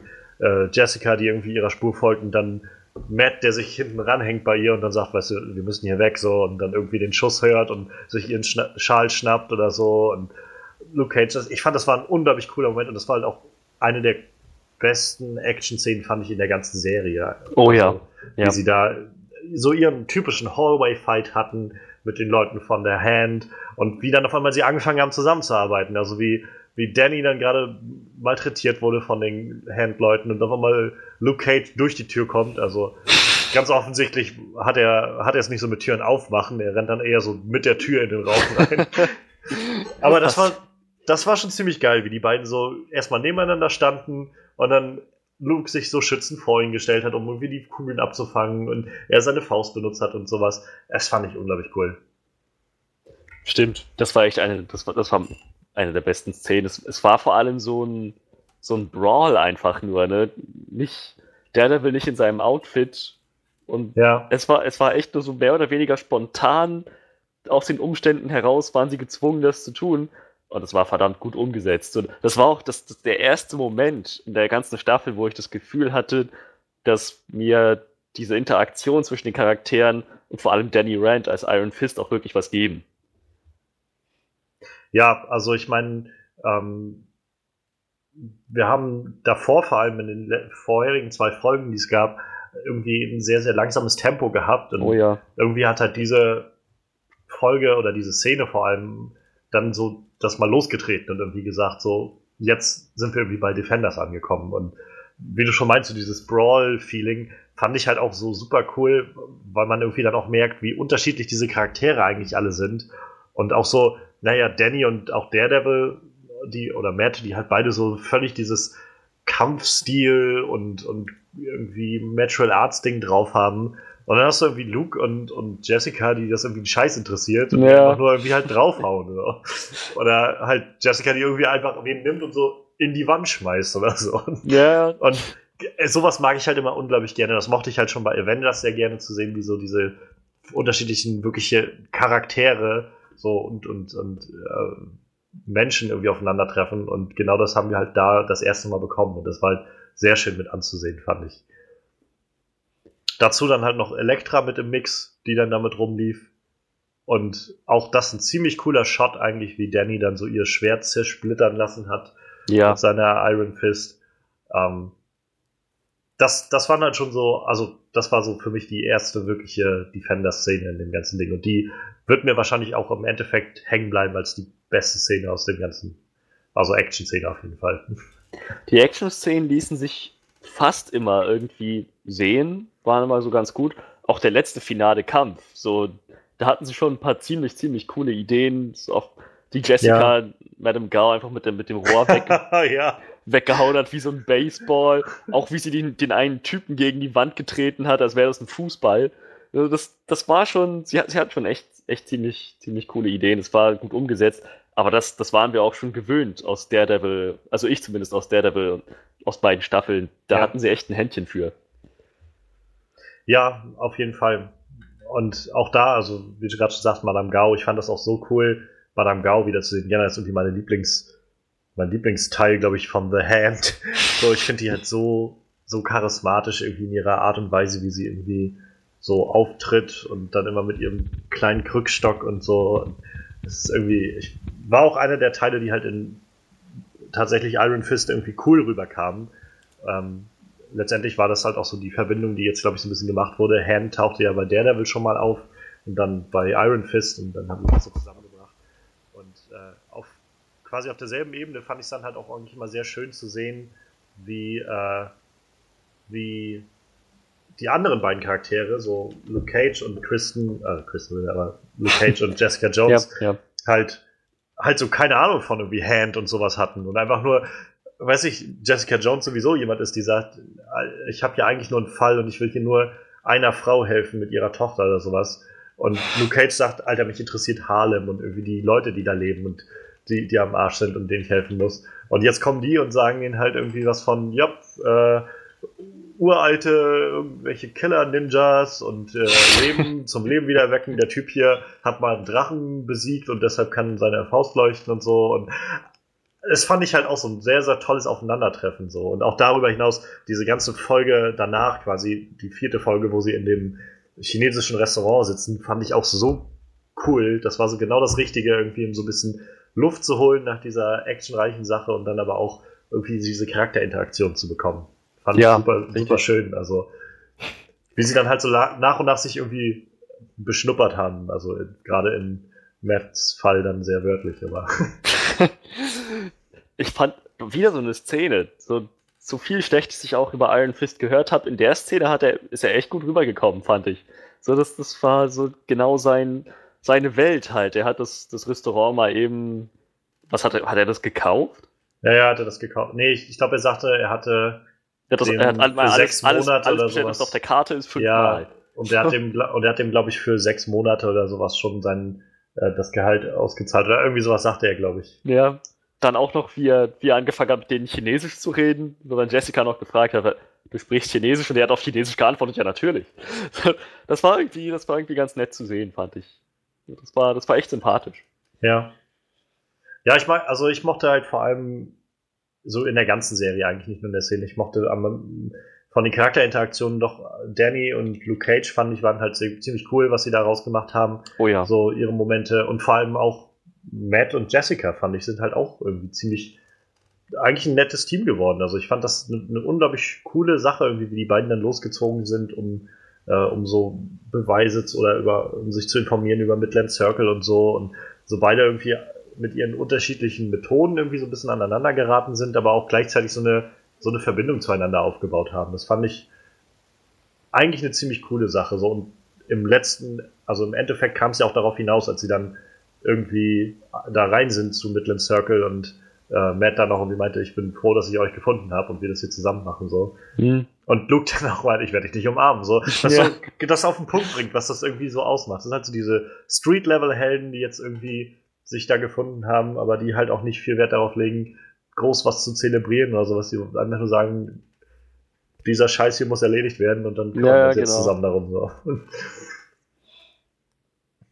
Und dann mittendrin halt noch so Charaktere daneben, äh, wie halt Foggy und Karen und äh, Misty Knight und irgendwie Patricia und so. Halt so diese ganzen Nebencharaktere, Colleen Wing, fand ich auch so cool, die wiederzusehen. Wieder, sie hat mir auch wieder in dieser Staffel noch besser gefallen als Danny Rand, obwohl er mir jetzt halt schon noch besser gefallen hat als in Iron Fist. Äh, aber ich fand Colleen Wing trotzdem immer noch cooler. Ähm, generell, so diese ganzen Nebencharaktere, die irgendwie alle so aufgetaucht sind, war schön, die mal wieder alle zu sehen irgendwie. Hat, hat mich so ein bisschen erfreut, auch Foggy und Karen mal wieder zu sehen, so auch zusammen, die sich dann mal wieder getroffen haben.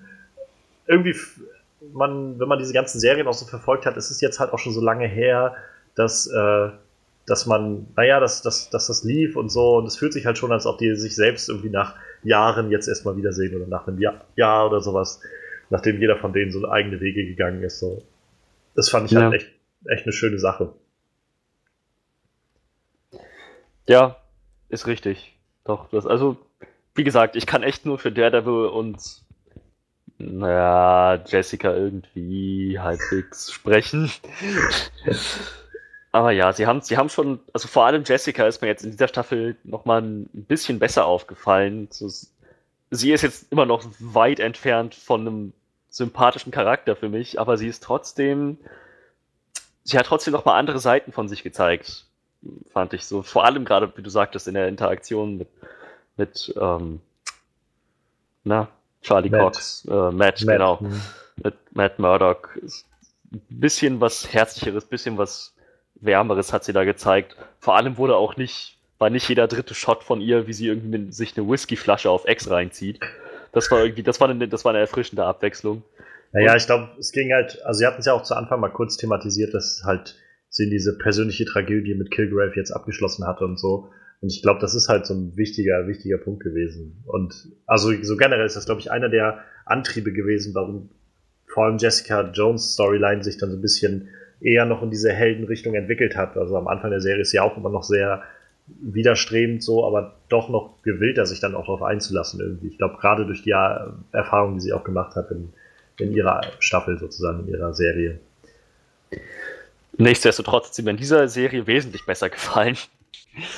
Und ja, es waren, waren schon, waren, waren schon nette, nette Momente zwischen ihr und Matt und halt, wie du meintest, auch Danny und äh, Luke. So, so irgendwie, die waren ziemlich, ziemlich gegensätzlich, aber trotzdem irgendwie, haben- irgendwie haben die trotzdem harmoniert und ein Ja. gutes Team ergeben, wie halt Jessica und ähm, Matt. Ja, auf jeden Fall. Also ich meine, selbst wenn sie halt nicht einer Meinung waren, fand ich das halt immer irgendwie spannend, gerade bei Luke und Danny mit anzusehen. Also dieser, dieses erste Aufeinander oder zweite Aufeinandertreffen von den beiden, nachdem sie dann kurz gegeneinander gekämpft hatten, was auch ziemlich cool war, fand ich. Ja. Also wie, wie Danny halt auch keine Ahnung hatte, was hier los ist, dass er sich irgendwie auspowert an Luke und ihm das irgendwie nicht interessiert. Und dann aber halt auch, als Luke dann wieder da war und dann Claire davon erzählt hat, und sie dann meinte, okay, ich weiß ganz genau, von wem du hier redest. Also, ich ruf da mal an und fand so schön zusammengeführt halt. Und, aber wie gesagt, deren beider Gespräch dann zusammen, das fand ich halt wirklich, wirklich gut umgesetzt und auch irgendwie sehr, sehr ausdrucksstark. Also wie Luke dann auch irgendwann meinte, irgendwie du, ja, alles, was dich jetzt hier gerade interessiert, ist irgendwie alle möglichen Leute, die irgendwie äh, was damit zu tun haben, am besten umzubringen oder so, weil die ja The Hand sein könnten, ohne mal drüber nachzudenken, dass das halt kleine Fische sind. Der Junge da hat keine Ahnung, was er da macht. Der ist einfach nur einfach nur versuchen nach einem Job, der hat mit der Hand nichts zu tun, der ist einfach nur an die falschen Leute geraten und arbeitet da. Ich will halt denen, diesen Leuten helfen. Ne? Und alles, was ja. du halt kennst, ist irgendwie dieses, naja, dieses privilegierte Milliardärssöhnchen, so, was irgendwie keine Probleme in der Welt sonst hat, so, was irgendwie einfach sich alles kaufen kann, was es will und was sonst einfach losrennt und sich äh, halt mit Gewalt dann holt, was es will. So. Und das fand ich halt eine ziemlich, ziemlich starke Szene zwischen den beiden. Die wird mir auch, glaube ich, nochmal im, im Hinterkopf bleiben. Also. Ja, ja, doch schon. Das hatte viel Subtext. Und darüber hinaus dann natürlich äh, später dann auch so ihre Auseinandersetzung oder Kommentare und so, wenn sie da miteinander halt agiert haben. Das war auch generell so dieses, sehr schöner Moment fand ich, als Danny dann gefesselt saß und Luke auf ihn aufgepasst hat und erst das so ein bisschen, naja, so ein bisschen grober irgendwie zuging und, mhm. und dann Luke dann doch irgendwie so, naja, wo man irgendwie gemerkt hat, dass Luke dann auch irgendwie dieser, dieses gute Herz in dieser Gruppe irgendwie ist, der dann auch irgendwie gesagt hat, okay, siedendes Herz von einem Drachen, das, ja, das genau. verdammt wehgetan haben, so. Und also auch sehr ehrlich irgendwie so. Das war jetzt, wirkt jetzt nicht so aufgesetzt oder sowas, sondern schon als ob er gesagt hat, okay, ich lasse mich einfach mal drauf ein, auf das, was er mir da erzählt. Und, Richtig. Äh, also fand ich halt ganz, ganz toll. So generell, jeder dieser Charaktere hat halt irgendwie so eine ganz eigene Funktion irgendwie erfüllt und äh, ich finde, Duke ist für mich auch nochmal ganz groß gewachsen in der Serie, als so dieser, dieser, ja, gute Kern irgendwie, dieser, diese Stimme, so ein bisschen dieser Captain America, sag ich mal, diese Stimme, die halt sagt, das ist nicht richtig, wir müssen das Richtige tun. So. Ja. Stimmt, stimmt, ja die Rolle hat er irgendwie ein bisschen eingenommen. Bis zum bitteren Ende. Ja, ja. Tja. Ja, also ja, genau, auch, auch diese Interaktion sehr, sehr, sehr schön gemacht. Jetzt bin ich noch am Überlegen. Hm. Wir haben eine große äh, Figur noch nicht angesprochen. Äh, Alexandra. Ja, die... ich, auf die wollte ich gerade zu sprechen kommen. Ich weiß echt nicht, wie gut ich die jetzt fand. Also, ich kann halt sagen, dass ich, dass ich fand, dass Sigourney Weaver das einfach großartig gemacht hat, so mit der Rolle. Als Schauspielerin, also, ja, definitiv. Ich finde halt, also ich fand, die hatte eine super krasse Ausstrahlung in dieser Rolle. Ich finde, sie hat ein sehr, sehr, ja, auch irgendwie so Respekt einflößendes Feeling verbreitet und sie musste halt nicht mal groß, sag ich mal, in Actionsequenzen aktiv sein oder sowas es hat schon gereicht, irgendwie, dass sie die Art und Weise, wie sie mit Leuten redet, wie sie auftritt. Und dann hat sie diese eine Szene, als Elektra dann aufwacht aus ihrer, äh, aus ihrer Wiederbelebung irgendwie und sie, sie dann einfach so mit so ein paar Handgriffen irgendwie äh, ausschaltet, mehr oder weniger. Das hat schon irgendwie gereicht, fand ich, um zu etablieren, dass, dass sie halt unglaublich mächtig ist. So.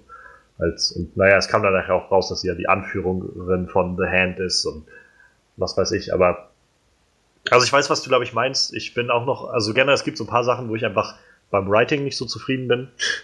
mit den Sachen, die sie gemacht haben.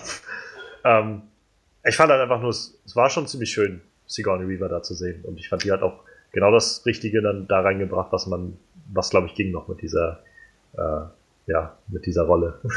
Sie hat schon gut gemacht, ja. Das, also sie als Schauspielerin hat es wirklich gut gemacht, das stimmt. Ja, aber halt zusammen mit den anderen natürlich auch. Überhaupt jede, jeder der Antagonisten bei The Hand fand ich, hatte ganz genau wie die Helden auch irgendwie so, jeder seine eigene Persönlichkeit, jeder hat ja. was beigetragen zu diesem, zu ihrer kleinen Gemeinschaft. So das, Kudo.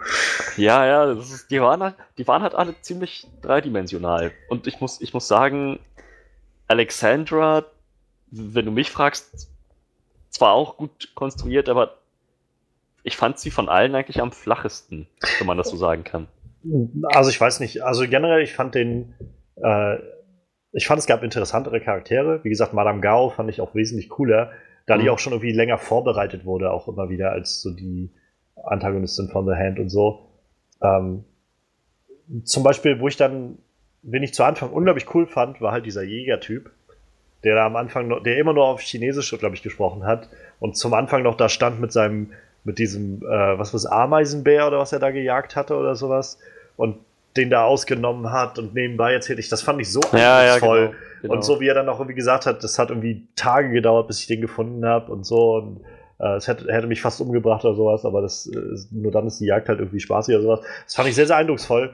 Und dann ist es irgendwie zum Schluss, haut ihn dann irgendwie Luke einmal und er fällt dann vom Fahrstuhl und das war dann das Ende irgendwie so. Das, das fand ich halt dann zum Beispiel so sehr, äh, ja, ja. Das, das, das hinterlässt dann eher so, so einen bitteren Beigeschmack bei mir. So. Und, ähm, ja, ich weiß nicht, also der, äh, dieser afrikanische Warlord, den sie da hatten, der war jetzt ja irgendwie nur in der ersten Hälfte irgendwie mal da, bis er dann halt keinen Kopf mehr hatte. äh, ja.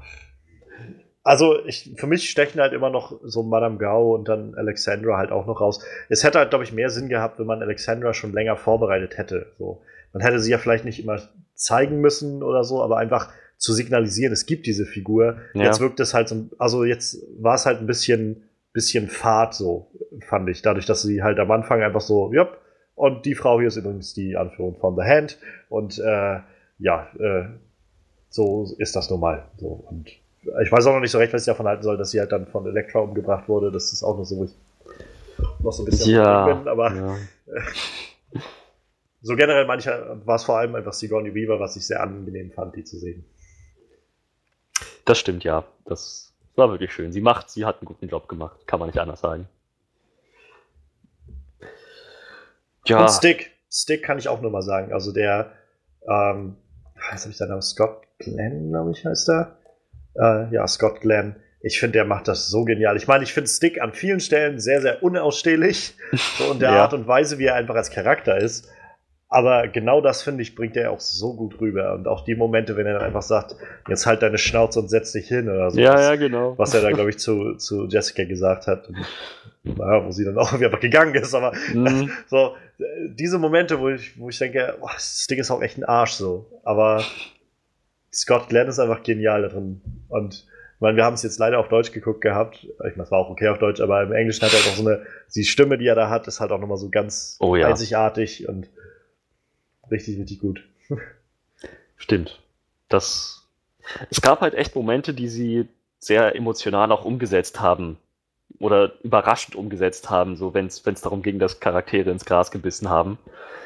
Aber ja, einmal haben sie es auch nicht hingekriegt. Ich fand bei Alexandra war das echt, das war so, das kam so mehr oder weniger aus dem Nichts und hatte nicht viel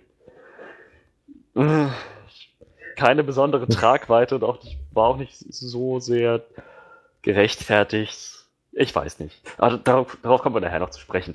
Eine Sache, die mir noch gut gefallen hat. Ähm oh ja, ich mochte, dass auch die, die, die Nebencharaktere, die Sidekicks, so Karen, Foggy, Patricia und so weiter, dass die auch alle aufeinander gestoßen sind und sich mal kennenlernen durften. Ja. Das, das haben sie auch gut hingekriegt. Ja, auf jeden Fall. Also das sind immer so diese kleinen Momente, wo einem dann so das, das Fanherz irgendwie höher schlägt. So gerade wenn man, wenn einem diese Charaktere so ans Herz gewachsen sind, fand ich, war das irgendwie ziemlich, ziemlich schön. Und dieser Moment, wo dann, ähm, wo die alle dann zusammengeführt wurden in der Polizei, äh, im Polizeipräsidium da, wo sie dann einfach irgendwie sichergestellt werden wollten und alle zusammen in einem Raum saßen. Das war schon ziemlich cool, fand ich. Das war schon echt schön, die alle zu sehen und dann ja, ja, genau. hat, hatten die auch alle so alle ihre kurzen Momente miteinander. Und ja, wie gesagt, Foggy, ich mag Foggy ja auch so unglaublich gern. Ich finde, das ist so ein toller und auch irgendwie tragischer Charakter und äh, ja, finde fand ich schön, den zu sehen. Und auch das war auch mit noch, was mir dann, naja, was halt auch sehr gut inszeniert war, fand ich am Schluss, als dann halt der große Kampf vorbei war und wir dann so die quasi äh, Repercussions gesehen haben, so die Nachwirkungen von dem Ganzen. Ja. Ähm, wie dann halt Foggy und Karen die letzten waren, die noch gewartet haben, dass ihr Freund irgendwie durch die Tür kommt und naja, Matt einfach nicht kam. So, das, das war schon ziemlich, ziemlich bewegend irgendwie und auch, also sie haben es dann nochmal angesprochen, aber auch ohne es anzusprechen, war es halt schon irgendwie so, wo ich dann gedacht habe, meine Güte, muss ja, ich, Foggy ja. wird sich jetzt einfach nur noch hassen, so für alles, was passiert ist. Das war ein echt starker Moment. So einfach, einfach nur der Shot auf die Tür, das war, das war genial. Ja. Ich konnte, also ich mochte auch Elektra nochmal sehr gerne, so insgesamt, also als Charakter fand ich, es war schon logisch, dass sie jetzt nochmal aufgetaucht ist, weil irgendwie wäre jetzt seltsam gewesen, sie am Ende von Staffel 2 Daredevil so vorzubereiten und dann auf einmal rauszulassen für, für diese ganze Hand-Geschichte. Ähm, ich habe da auch noch so ein paar Probleme mit dem Writing, so insgesamt mit dem, was, wie sich das so entwickelt hat, aber äh, so wie auch schon Daredevil fand ich halt, Elodie Young macht halt so eine super Figur so in dieser Rolle der Elektra und gerade auch jetzt in der ersten Hälfte der Staffel, wo man irgendwie merkt, dass da mehr Killermaschine drin war als alles andere. Ja. In ja. Elektra, dass sie halt einfach nur noch Black Sky war, dieser, diese Waffe. So, das, das war halt schon manchmal ganz schön eindrucksvoll, fand ich. Also, gerade auch als sie in Midland Circle da aufeinander getroffen sind, äh, da hat sie ja Matt auch ordentlich auseinandergenommen. So, wäre, wäre äh, Danny da nicht reingekommen und hätte ihr Schwert kaputt gemacht, dann mhm. wäre es halt nochmal ziemlich anders ausgegangen. Aber sie hat gezögert. Das war alles, was Matt sehen brauchte. Ja. Naja. Ja, ja, auf jeden Fall hat sie, hat sie das ziemlich cool gemacht. Überhaupt ihre ganze Arc, so von der kaltherzigen Tötungsmaschine, die dann doch noch irgendwie Erinnerungen von ihrem früheren Ich in sich findet. Das, ja, doch so selbst, auch hm? so selbstständig wird irgendwie. Die so ja, ja, richtig. Halt von Anfang an irgendwie so als halt nur so ein, so ein Instrument benutzt wird und irgendwo sagt ja dann Alexandra auch zu ihr, so wenn du halt nicht, nicht funktionierst oder deinen Job nicht erfüllst, dann bist du halt für mich wertlos oder irgendwie sowas. Ja. Ähm, dass sie dann halt irgendwo an einem gewissen Punkt dahin kommt zu sagen, äh, nee, nicht nur, dass es halt Leute gibt, die mir wichtig sind, ich selbst bin mir halt auch irgendwie wichtig. Und es ist mir scheißegal, ob ihr Hand seid, ob ihr irgendwie, äh, ob ihr Chase seid oder sonst was für Affen. Ist mir total egal. Ich will einfach nur ich sein und am besten ewig leben. ja. Ja, stimmt. Wie gesagt, die einzigen Probleme, die da dann für mich kommen, sind einfach so, wie sich die Story manchmal ein bisschen entwickelt hat oder wie es so, naja, so die, die äh, ja, Charaktere sich dann so entschieden haben. Also das fand ich manchmal nicht ganz offensichtlich, aber das schiebe ich dann eher so auf das Writing, als, als dass ich das wirklich auf den Charakter schieben würde, glaube ich. Ja, das ist nachvollziehbar. Gibt es da noch so ein paar Szenen, die dir irgendwie hängen geblieben sind, als wirklich eindrucksvoll? Naja, also natürlich die letzte Szene, die letzten Szenen, Daredevil und Elektra, während das Gebäude über ihn zusammenstürzt, das Gebäude, das zusammenstürzt, erstmal überhaupt. Uh, puh.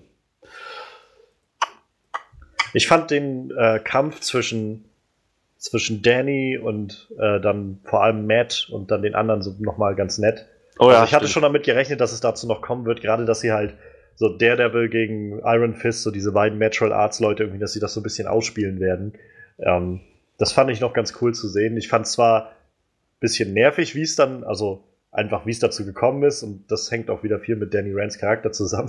da komme ich dann später nochmal drauf, aber ähm, so generell die Szene an sich ist, fand ich halt sehr, sehr schön, das zu sehen, weil da, naja, hatte ich mich schon so ein bisschen auch drauf gefreut, das irgendwie zu sehen, wie Natural Arts ausgebildeter Mönch gegen halt äh, durch Stick ausgebildeter äh, Ninja irgendwie gegeneinander so kämpfen können. Ja, naja, also wenn sie, ich glaube, wenn sie Matt ein bisschen mehr Zeit gegeben hätten, hätte der das schon für sich entschieden, denke ich mal. Wahrscheinlich, ja. Aber ja, davon abhängig, ja, das war eine, das, das ist eine Szene, die mir im Kopf geblieben ist. Tja, also die auch mir im Kopf hängen geblieben ist. Äh, ja, die Szene in, im, im, chinesischen Restaurant hatten wir erwähnt. Hallway Fight. Wie, wie Jessica dann einfach mit dem Auto, also das Auto so durch die Fensterscheibe schiebt. So. Naja, stimmt, ja. Überhaupt, auch da waren wieder so Momente, so die mir halt gefallen haben mit Jessica. Also äh, dass sie halt dann irgendwie diejenige war, die gesagt hat, äh, also vor allem nach dem Stick dann halt irgendwie halt die Schnauze und setzt sich hin, so, ja. dass sie dann irgendwie gegangen ist und einfach nur noch zu den Leuten gehen wollte, denen sie eigentlich helfen wollte. Und da dann halt gesehen hat, dass die in Gefahr sind, äh, und auch wie sie den Typen dann so genommen hat und einfach so auf die Glasscheibe vom Auto gedrückt hat. Oh ja, stimmt. Ich habe keine ja. Ahnung, wann das wehtut, oder sag einfach irgendwann was so. und, und darüber dann auch gesagt hat, okay, ich muss wieder zurück, weil das, naja, das ist halt wichtig irgendwie. Und die Leute, die ich hier beschützen will, sind gerade in Gefahr. Und fand ich dann wieder sehr schön. Also das waren so Momente, die sich irgendwie dann so ein bisschen eingebrannt haben. Und ich dachte, das ist cool. Stimmt, ja. Aber ich glaube, das zusammen mit den Szenen, die wir schon erwähnt hatten, mit, mit, mit der Action, Ja. Jessicas mit dem Eisenrohr und so weiter. Das, ich glaube, Generell diese ganze, dieser ganze Kampf in diesem Autohaus irgendwie, das war schon ziemlich. Ich meine, es war manchmal ein bisschen schwer zu sehen, was da passiert, weil es so dunkel war. Aber ansonsten war das ziemlich cool. So die Handleute gegen so einmal komplette Gruppe äh, Defenders und halt so dieses Spiel im Team dann. Also zeitweise hatte ich das Gefühl, dass Danny äh, und, und also überhaupt alle irgendwie jeweils so einen sich genommen haben und Matt dann irgendwie mit zwei oder drei Handleuten gleichzeitig Ja, sich da rumschlagen genau. musste. Aber ja, also fand ich ziemlich, ziemlich cool, wie sie da gekämpft haben. Und auch was du schon meinst, also das mit dem Rohr, so man sieht halt irgendwie, Luke reißt so dieses Rohr von der Wand, wirft es dann rüber zu, äh, zu Jessica, die es dann auffangen kann und dann damit einfach Gao so wegballert. Und oder sie, keine Ahnung, Gao schiebt dann irgendwie mit ihrer Chi-Kraft diesen riesigen, äh, diese riesige Palette mit Steinen so über den Boden und Ja. Fängt ja mal auf und schiebt es einfach wieder zurück oder so. Und das halt, das halt so richtig schön Ausspielen von so verschiedenen Fähigkeiten und, und, und Fertigkeiten und das finde ich halt irgendwie immer so spannend, wenn man so, gerade wenn dieses Mystische auf so irgendwie brachiale Gewalt einfach trifft. So. Das hat irgendwie auch was Interessantes, finde ich. Stimmt, ja. ja. Die haben es schon ganz gut ausgespielt, so mit den, mit den Superkräften. Ja, und auch, also dann nicht über die Superkräfte wie, äh, wie Jessica auch sehr cool fand ich, wie sie dann äh, Matt verfolgt hatte, als, als sie sich dann erst von ihm verfolgt gefühlt hat und dann den Spieß umgedreht hat und dann ein paar Fotos Mhm. gemacht hat und so. Und dann nachher später in dem äh, chinesischen Restaurant ihn nochmal darauf angesprochen hat mit so einem, äh, wie, wer bist du nochmal? Devil Boy oder wie du dich nennst, ist mir auch eigentlich total egal, aber glaubst du, die brauchen, also ich bin Privatdetektiv und naja, es war jetzt nicht so schwer, das rauszufinden, dass der Typ, der hier blind ist und umherspringt wie so ein Wahnsinniger, äh, wahrscheinlich dann auch dieser Daredevil-Typ ist. So. Und glaub mir, die anderen werden da auch bald drauf kommen. Ja, ja, stimmt. Stimmt. Halt, also wieder das, wo ich so finde, dass es irgendwie ganz nett ist, dass sie halt nicht aus den Augen verloren haben, was diese Charaktere irgendwie auszeichnet. Und ja, Jessica Jones ist halt auch irgendwie eine Privatermittlerin auf, auf einer gewissen Art und Weise. Und äh, wie gesagt, Luke Cage ist so dieser, dieses gute Herz irgendwie und irgendwas haben sie sich ja auch dabei gedacht, dass sie Danny Rand immer noch als dieses verzogene kleine Kind lassen. So. Ja. Tja, also ich, ich glaube, ich wäre mit den Sachen, die mir gut gefallen haben, Ja. dann erstmal durch. Dann lass uns doch gleich weitermachen, was irgendwie vielleicht hätte besser laufen können. Wo wir schon bei Danny Rand gewesen sind gerade eben, ich meine, du, du hast es gerade schon mal angesprochen, sie haben ja anscheinend einen Plan damit gehabt, ihn weiterhin als so weinerliches, mehr oder weniger Kind im Körper eines Mannes darzustellen, der einfach nur die ganze Zeit am, so am, am, am rum, rumbitschen ist und immer nur von, von seiner Bestimmung und seinem Schicksal und seiner eigenen Größe redet und dann trotzdem noch irgendwie der moralische Kompass für alle anderen sein will. Und so, das, das, das kann doch nicht sein, das, ist, das könnt ihr nicht ernst meinen, wir müssen doch und ihr, das, ihr, das, das, das, so, das geht doch um die Ehre, bla bla bla. Das, das war, das ging mir halt schon ziemlich auf die Nerven. Irgendwann. So. Das hat auch nicht lange gedauert. Ich meine, wie oft hat er gesagt, ich bin die unsterbliche Iron Fist? Sehr oft. ich habe nicht mitgezählt, aber es war mindestens in jeder Folge mehrere Male. Also es gibt ja, also ich glaube kaum eine Szene mit ihm, wo er das nicht irgendwann erwähnt hat. Und die machen ja auch an irgendeiner Stelle nochmal Witz darüber. Also Colleen sagt das ja selbst nochmal irgendwie, dass er das äh, darüber auch nicht die Klappe halten kann oder so. aber, ja. aber so generell, also für mich war das halt genau die Fortführung, also das, wovor ich auch so ein bisschen Angst hatte, dass sie genau das fortführen, was sie aus Defenders halt, äh, was sie aus Iron Fist halt von ihm mitnehmen. Und äh, es wurde halt ein bisschen besser, nachdem er irgendwie mit den anderen interagiert hat, obwohl ich halt immer noch so ein bisschen das Gefühl habe, dass es einfach dadurch kommt, dass er auf einmal einen Gegenpol hat und die anderen irgendwie darauf reagieren, dass er so das sagt und so reagiert und halt ihn dann auch irgendwie, naja, beim Namen nennen mit diesen ganzen Sachen und sagen irgendwie, Alter, was geht mit dir? Bist du nicht ganz dicht so? Ja. Und ähm, das macht es halt irgendwie zwar interessanter noch mit anzusehen, aber er bleibt halt trotzdem einfach dieser weinerliche Junge und ist halt nach wie vor der Charakter, mit dem ich am wenigsten warm werden kann mit den, bei den Defenders. Es war schon besser jetzt als in Iron Fist.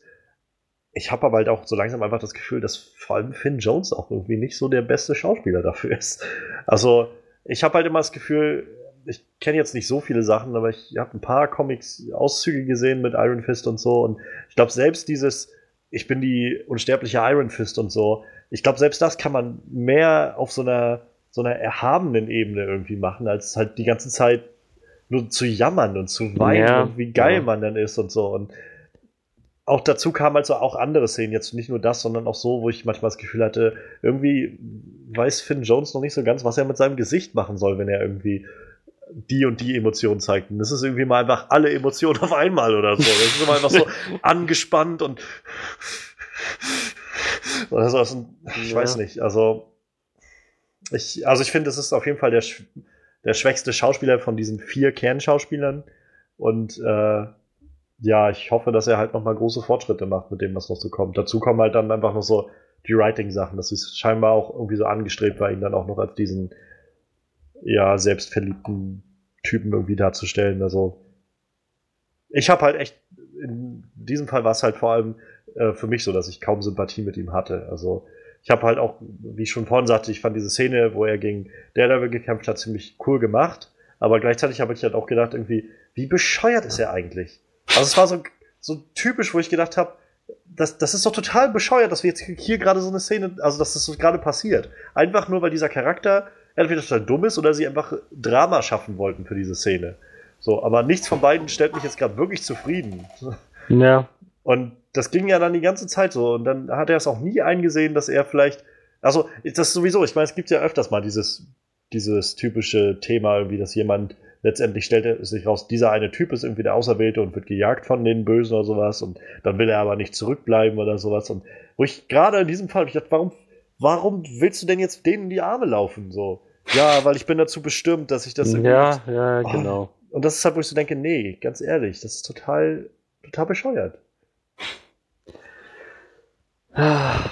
Schließe ich mich an, definitiv. Das hätten sie ruhig reduzieren können. Und ich habe auch nicht gesehen, warum sie das jetzt so sehr immer hervorgehoben haben. Ich meine, abgesehen von ein, zwei Stellen, in denen das mal bemerkt wurde von den anderen Charakteren, war das jetzt nicht so entscheidend, dass er die ganze ja. Zeit so drauf ist. Und vor allem dann zum Schluss fand ich dadurch dann die Wendung auch überhaupt nicht überzeugend für mich. Also, äh, dass es dann auf einmal darum ging, hey, äh, ich hab's jetzt rausgefunden. New York ist meine Heimat. Und mhm. jetzt werde ich den Platz von Daredevil auffüllen. So, ich, das tut mir leid, das habe ich, also das kam bei mir überhaupt nicht natürlich an, weil ich halt nicht das Gefühl hatte, dass er auch nur über die ganze Serie irgendwie was dazugelernt hat oder verstanden hat. Und es war einfach so aus dem Nichts irgendwie so ein, oh mein Gott, Matt Murdock hat mir gesagt, ich, der Typ, gegen den ich gekämpft habe, und danach habe ich ihn nicht mehr gesehen, bis er dann unten auf einmal im Keller bei mir war und dann gesagt hat, hey, beschützt meine Stadt. Dem muss ich jetzt folgen. Das, das war mir überhaupt nicht einsichtig irgendwie. ja. Nee, das, das, das ging mir sehr ähnlich. Also er hat. Ich meine, ich, ich, ich habe diese Geste zu schätzen gewusst, dass er dann sozusagen Matts Vermächtnis weitertragen will, aber wirklich gut vorbereitet war das nicht. Ja, schauen, also. Hm. Möchtest du sonst erstmal weitermachen? Also, ja, kann ich. Also, ich weiß halt für mich, ähm, ich, wie gesagt, ich mag eigentlich, ich mochte sehr gerne zu sehen, wie diese ganzen Charaktere miteinander äh, irgendwie interagieren und auch agieren und äh, zur Tat schreiten und zusammen kämpfen und auch einfach nur reden und so. Fast alles das hat mir irgendwie Spaß gemacht und deshalb fand ich es halt sehr schade, dass irgendwie für mich mehr das Writing irgendwie ein großes Problem oder ein größeres Problem darstellt in dieser Serie. Also hm. ähm, wir hatten es vorhin schon mal angedeutet, die ersten zwei Folgen sind halt sehr langsam, ja. was nicht zwingend schlecht ist. Ich habe auch kein Problem damit, wenn es irgendwie langsam ist und man auch was sie da machen, ist irgendwie jetzt nicht verkehrt.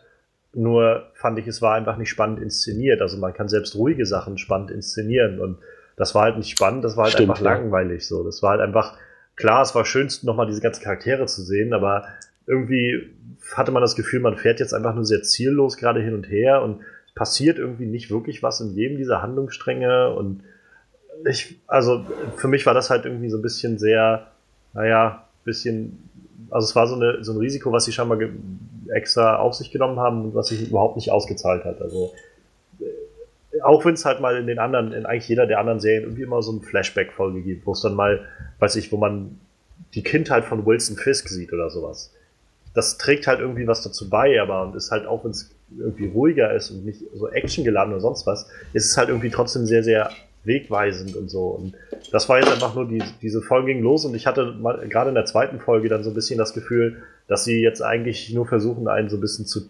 teasen, so, also so, ein, so richtig aufzuziehen damit, dass sie jetzt halt immer noch nicht zusammengekommen sind, so ein bisschen und das so immer noch weiter herauszuzögern. Ja wie gesagt, ich, ich wollte jetzt auch gar nicht sehen, dass sie gleich von der ersten Minute an alle zusammenarbeiten, aber ich hätte auch schon gerne gesehen, dass es noch ein bisschen, naja, ein bisschen spannender einfach gewesen wäre in den ersten Folgen. Hätte ich mir auch gewünscht. Das ging schon echt sehr langsam voran. Wie gesagt, so richtig losgetreten war es dann erst mit äh, dem Midland Circle bei der ersten Szene da. Und dann ging es halt auch. Dann war die Serie halt auch in Fahrt. So. Ja, genau. Genau. Das war halt auch so von, von irgendwie ganz, ganz langsam und dann war man so zack und dann ging's los. So. Aber genau, ja. Das war halt auch nicht aufbauend bis dahin oder so. Es war halt einfach nur so, ja, das rattert jetzt alles gerade so vor sich hin und wir warten mal. Und da, gerade dann, in diesen ersten zwei Folgen, siehst du halt so viel Finn Jones ganz alleine oder halt nur mit Colleen Wing oder so, wie er dann, also Danny Rand dann irgendwie agiert. Und gerade dann ist es halt noch unerträglicher, fand ich. Also, du redest dann, also du hörst ihn dann die ganze Zeit immer mit seinen eigenen Problemen und er redet dann und, und jammert die ganze Zeit rum und er hat dann halt da noch keinen Gegenpart und so. Und umso länger zieht sich das irgendwie alles und umso langweiliger wird das auch alles. Also fand ich sehr schade. Hätte irgendwie besser laufen können. Oh ja. Definitiv. Ja, und äh, also so schön ich halt auch, wie gesagt, die ganzen Interaktionen fand, der Schluss war nochmal sehr, sehr schwammig für mich jetzt so, auch rückblickend immer noch. Irgendwie wollten sie jetzt die Substanz haben, also die Hand, und das wollte eigentlich alles von unten kommen oder so, von diesem Drachenskelett oder so, was sie da haben, aber. Stimmt, ja, ja, genau, genau. Das wollten sie das jetzt, also wollte Elektra das auch, aber die Hand hat dann mitgemacht und nicht. Und das irgendwie ist mir das, und dann fängt sie an, sich mit, mit Matt zu prügeln und dann sagt sie eigentlich, nein, ich will doch mit dir zusammen sein. Und ja, dann noch genau, war, ihr, die, war ihr das nicht mehr wichtig, irgendwie die Substanz zu haben, sondern sie wollte mit ihm zusammen sterben oder wie. Und das, es ist alles einmal sehr schwammig gewesen, habe ich das Gefühl. Die haben sich aber auch echt nicht darauf festgelegt, irgendwie zu sagen, was denn jetzt die Substanz ist und wo drin die zu finden ist und wozu genau sie Danny brauchen. Es war einfach nur, Danny muss das Tor aufmachen und dann schauen wir mal weiter. Also ich rate mal stark, dass die Substanz halt irgendwie aus den Drachenknochen kommen soll oder so. Aber da wir irgendwie zu Anfang einmal gesehen haben, dass, äh, dass Elektra ja in diesem schleimigen Zeug irgendwie wieder geboren worden ist, wäre es gut gewesen, dann nochmal irgendwie uns einmal kurz darauf hinzuweisen, dass sie aus den Knochen oder so letztendlich schleimiges Zeug machen wollen oder sowas. Jetzt, also ich habe halt die ganze Zeit immer gedacht, jetzt wollen sie jetzt da unten irgendwie ein Portal finden, was sie irgendwie also weil die auch so viel davon geredet haben, dass sie wieder nach Kunlun wollen. Und dann habe ich gedacht, ist da unten ein Portal nach Kunlun oder was? Und ist Kunlun jetzt wirklich zerstört oder nicht? Und das ja. wird jetzt auch alles nicht beantwortet so wirklich. Und ich weiß nicht, also das, das war einfach sehr, sehr unfokussiert so. Und das ist, glaube ich, ich glaube, das ist halt so das der größte Fehltritt irgendwie, dass sie halt, oder das ist wahrscheinlich das größte Problem gewesen und auch irgendwie das, wo, wo es am wahrscheinlichsten war, dass was schief geht ich glaube, das hängt halt einfach damit zusammen, dass sie nicht ganz sicher waren, wie sie diese ganzen verschiedenen Handlungsstränge all dieser Charaktere, die jetzt da zusammengekommen sind, balancieren sollen, wie diese Töne alle zusammenpassen sollen und dann zum Schluss irgendwie alles versuchen zu kulminieren hat, glaube ich, einfach nicht hingehauen. Stimmt, ja. Ja, ja. Also es war schon sehr, es, es war kein befriedigendes Ende in dem Sinne. Das Einzige, was wirklich befriedigend an dem Ende war, war sozusagen die letzte Szene des Epilogs. Mehr oder weniger. Wo gezeigt wird, dass Matt halt doch noch unter den Lebenden weilt. Ich fand es ganz schön, dass die uns das nicht vorenthalten haben bis der Devil Staffel 3. Ich glaube, das wäre ganz schön dumm gewesen. Also es war halt schon klar, dass der Devil Staffel 3. Das ist so, dann hätten sie sich in dieselbe Bredouille irgendwie manövriert wie Justice League, finde ich, die jetzt irgendwie erst uns zeigen, dass Superman stirbt, aber nicht so wirklich. Und jetzt versuchen sie ihn aus den Trailern rauszuhalten, obwohl jeder weiß, dass er dabei ist und so. Ja, ja. Ich weiß nicht, also da finde ich schon ganz gut, dass sie jetzt irgendwie, also ich finde es auch gut, dass sie es gemacht haben, dass sie gesagt haben, ja, wir, wir zeigen jetzt, dass er da ist. So. Aber ich habe auch eigentlich keine großen Zweifel gehabt, dass er äh, nicht überleben wird. Ich habe übrigens gelesen, also es wird ja, wir sehen ja in diesem letzten, diesem letzten Szenenausschnitt, dass er da im Bett liegt und von einer Nonne gepflegt wird. Mhm. Ähm, und es gibt, also es gibt jetzt gerade eine große Theorie, die jetzt an Klang nimmt, weil es in den Comics mal diese Geschichte gab, dass das äh, Matthews Mutter sein könnte. Oh. Denn ähm, im Comic ist es wohl so, dass, also generell bisher haben wir irgendwie noch nichts von Matts Mutter gehört in der Serie. Nur, dass halt Jack Murdoch, also sein Vater, ihn ja irgendwie alleine aufgezogen hat, scheinbar.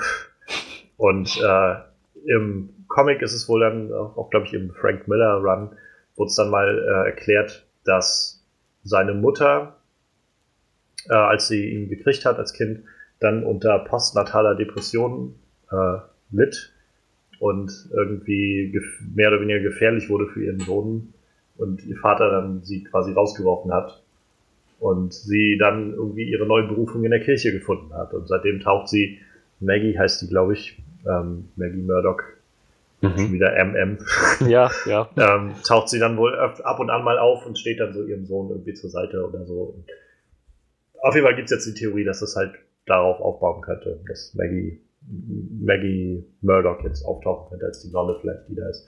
Was immer noch nicht erklärt, wie er aus dem, aus dem Trümmerhaufen da rausgekommen ist, aber ähm, wenigstens würde das einen Hinweis geben. Ja, stimmt. Vielleicht klären sie das noch auf. Ja, und, aber um nochmal irgendwie zum Thema zurückzukommen, also ich fand ähnlich verwirrend mit den Tönen war halt zum Beispiel dann noch dieser Kampf, den sie da unten hatten gegen die Handleute. So, das war irgendwie nett anzusehen, aber diese, auf einmal diese Hip-Hop-Musik, die dann drunter lief, ja, war genau, sehr aus dem Nichts genau, irgendwie ja. und ich weiß nicht. Also, ich habe das Gefühl, sie wussten einfach nicht so recht, wie sie das alles handeln sollen. Und ich glaube auch, dass das echt schwer ist. Das, das, das bezweifle ich nicht. Aber gerade in dieser einen Szene, die du gerade erwähnt hast, mit ja. der Hip-Hop-Musik, so, die hatten doch gerade eben noch, kurz davor hatten sie noch einen schönen spannungsgeladenen Action-Soundtrack und plötzlich ist dann die Hip-Hop-Musik das, das hat dem irgendwie ein bisschen die Atmosphäre weggenommen. Ja. So generell, also auch am Anfang in den ersten zwei Folgen war das so ein bisschen sehr auffällig, oder? Mit der Musik, ja. Also dann immer zu merken, also generell, ich habe, ich fand schon mal sehr cool, wie sie so zum Beispiel immer stilistisch für jeden dieser Charaktere dann immer so das Licht so oder den Ton in den jeweiligen Szenen immer darauf angeglichen haben. Bei Matts Szenen war es dann immer alles sehr rot gefärbt und bei Jessica eher in so einem blau-lilanen Ton und so weiter. Das fand ich irgendwie sehr cool und das haben sie halt auch durch viele Szenen in der äh, Staffel hinweg immer wieder durchgezogen. Ähm, und meistens, also fiel mir dann auch so auf in so Szenen, wenn dann Luke und äh, Jessica geredet haben, dann war es zum Beispiel so, dass irgendwie hinter Luke, wenn, also so quasi in die Richtung, die Jessica geguckt hätte, war dann irgendwie so eine recht blau leuchtende Lampe irgendwie und hinter Jessica war dann irgendwie so eine recht gelb leuchtende Lampe, die wieder auch irgendwie so die einzelnen Farbtöne so ein bisschen eingefangen hat. Das war irgendwie ganz nett, aber dann halt immer so diese Switches und dann siehst du auf einmal irgendwie, jedes Mal, wenn Luke Cage auftaucht in den ersten zwei Folgen, läuft auf einmal erstmal so ein fetter Hip-Hop-Track im Hintergrund. Ja, so. ja. Wo ich halt das Gefühl habe, ich weiß jetzt, also, was, was soll mir denn das jetzt sagen? So, das wirkt jetzt einfach gerade nur billig, so wie, hey, übrigens, der ist, ist ein schwarzer, cooler Charakter, ne? Habt ihr mitbekommen, oder? Ne? Fand, ich, fand ich nicht angebracht, also. Ja, richtig. Ja, und ich meine, ansonsten, ja. wir hatten ja vorhin schon, also ich hatte auch schon mal angesprochen, die ganzen Sachen mit, ähm, mit so dem, was Elektras, also mit, mit dem Austreten von Alexandra und irgendwie Elektra, die sie, du hast ja auch schon mal gesagt, dass sich das nicht so überzeugt hat und äh, ich, ich weiß nicht, also das hängt viel einfach mit diesem Bösen zusammen, so mit der, also ich finde die Hand eigentlich sehr spannend als, als Widersacher, aber ich habe das Gefühl, dass sie zum Schluss so völlig den Fokus verloren haben, um was es eigentlich geht. So. Ja.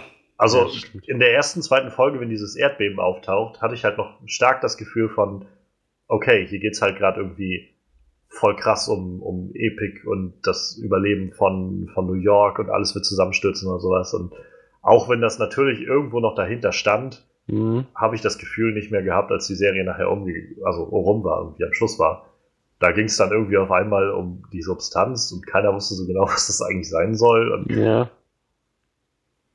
Ich weiß nicht, also war sehr, sehr schade irgendwie, dass das so, so völlig den Fokus verloren hat. Stimmt, ja. Jetzt, wo du es erwähnst, so, es, es wurde ganz gut vorbereitet, so mit der Vernichtung Manhattans, aber irgendwie. Das hatte, das hatte doch so Ras Al Ghul-Feeling, oder nicht? Ja, Als ob ja, die genau, da hinkommen, genau. um dieser Stadt endlich ein Ende zu machen oder sowas. Ja, mehr oder weniger das. Und dann, ja, das wurde dann halbwegs unter den Teppich gekehrt. Es war dann halt nur noch so ein, ja, wir nehmen jetzt hier unten diese Skelettsachen raus und dadurch wird dann die Stadt zusammenfallen oder Ja, so. irgendwie so. Auch für mich immer noch so ein bisschen fragwürdig, dass sie, also nicht wirklich schlimm, aber es fiel mir dann doch schon auf, dass sie irgendwie ihre Problemlösung war, ein, ein Haus in New York einfach zu sprengen und in sich zusammenstürzen zu lassen, mitten in New York.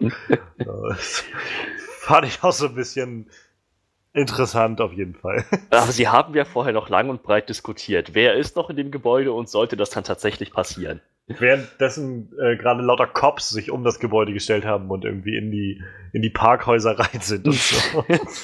ja, da haben sie nicht ganz mitgedacht. Ja. Auch so generell darauf zu vertrauen, dass, äh, dass das schon alles stimmt, wie sie jetzt da die, die C4-Ladungen legen. Das, ja. Und das halt dann nicht, dass das jetzt irgendwie gefährlich ist. Also, selbst wenn man das durchplant, dass dann irgendwie so ein Haus vielleicht mal anders fallen könnte oder sowas. Mhm. Wie gesagt, das haben, so das haben die in Kauf genommen, ne? dass ja. das auch hätte einfach zur Seite fallen können. Also ich denke mal, daran haben die gar nicht gedacht, so wie das jetzt gerade dargestellt wurde, aber. Ich meine, ja. schön, dass sie nochmal diese Nummer mit dem Loch im Boden aufgegriffen haben, dass das halt auch schon in der Devil Staffel 2 vorbereitet wurde. Aber trotzdem, so insgesamt alles sehr, sehr, sehr vage. Dann habe ich doch lieber so jemanden wie halt Killgrave oder so als Antagonist. Oder halt Wilson Fisk der halt einfach so, so, so eine Figur, mit der man sich identifizieren kann und die man, die halt auch irgendwie einen gewissen stringenten Plan verfolgt, so. Und nicht halt so eine Organisation, die irgendwie alles sehr waberig ist und äh, keine Ahnung, ich weiß jetzt auch nicht, ob die Hand tatsächlich jetzt beendet ist. Ich würde es mir ganz ehrlich wünschen. Ich habe das Gefühl. Ah, ja.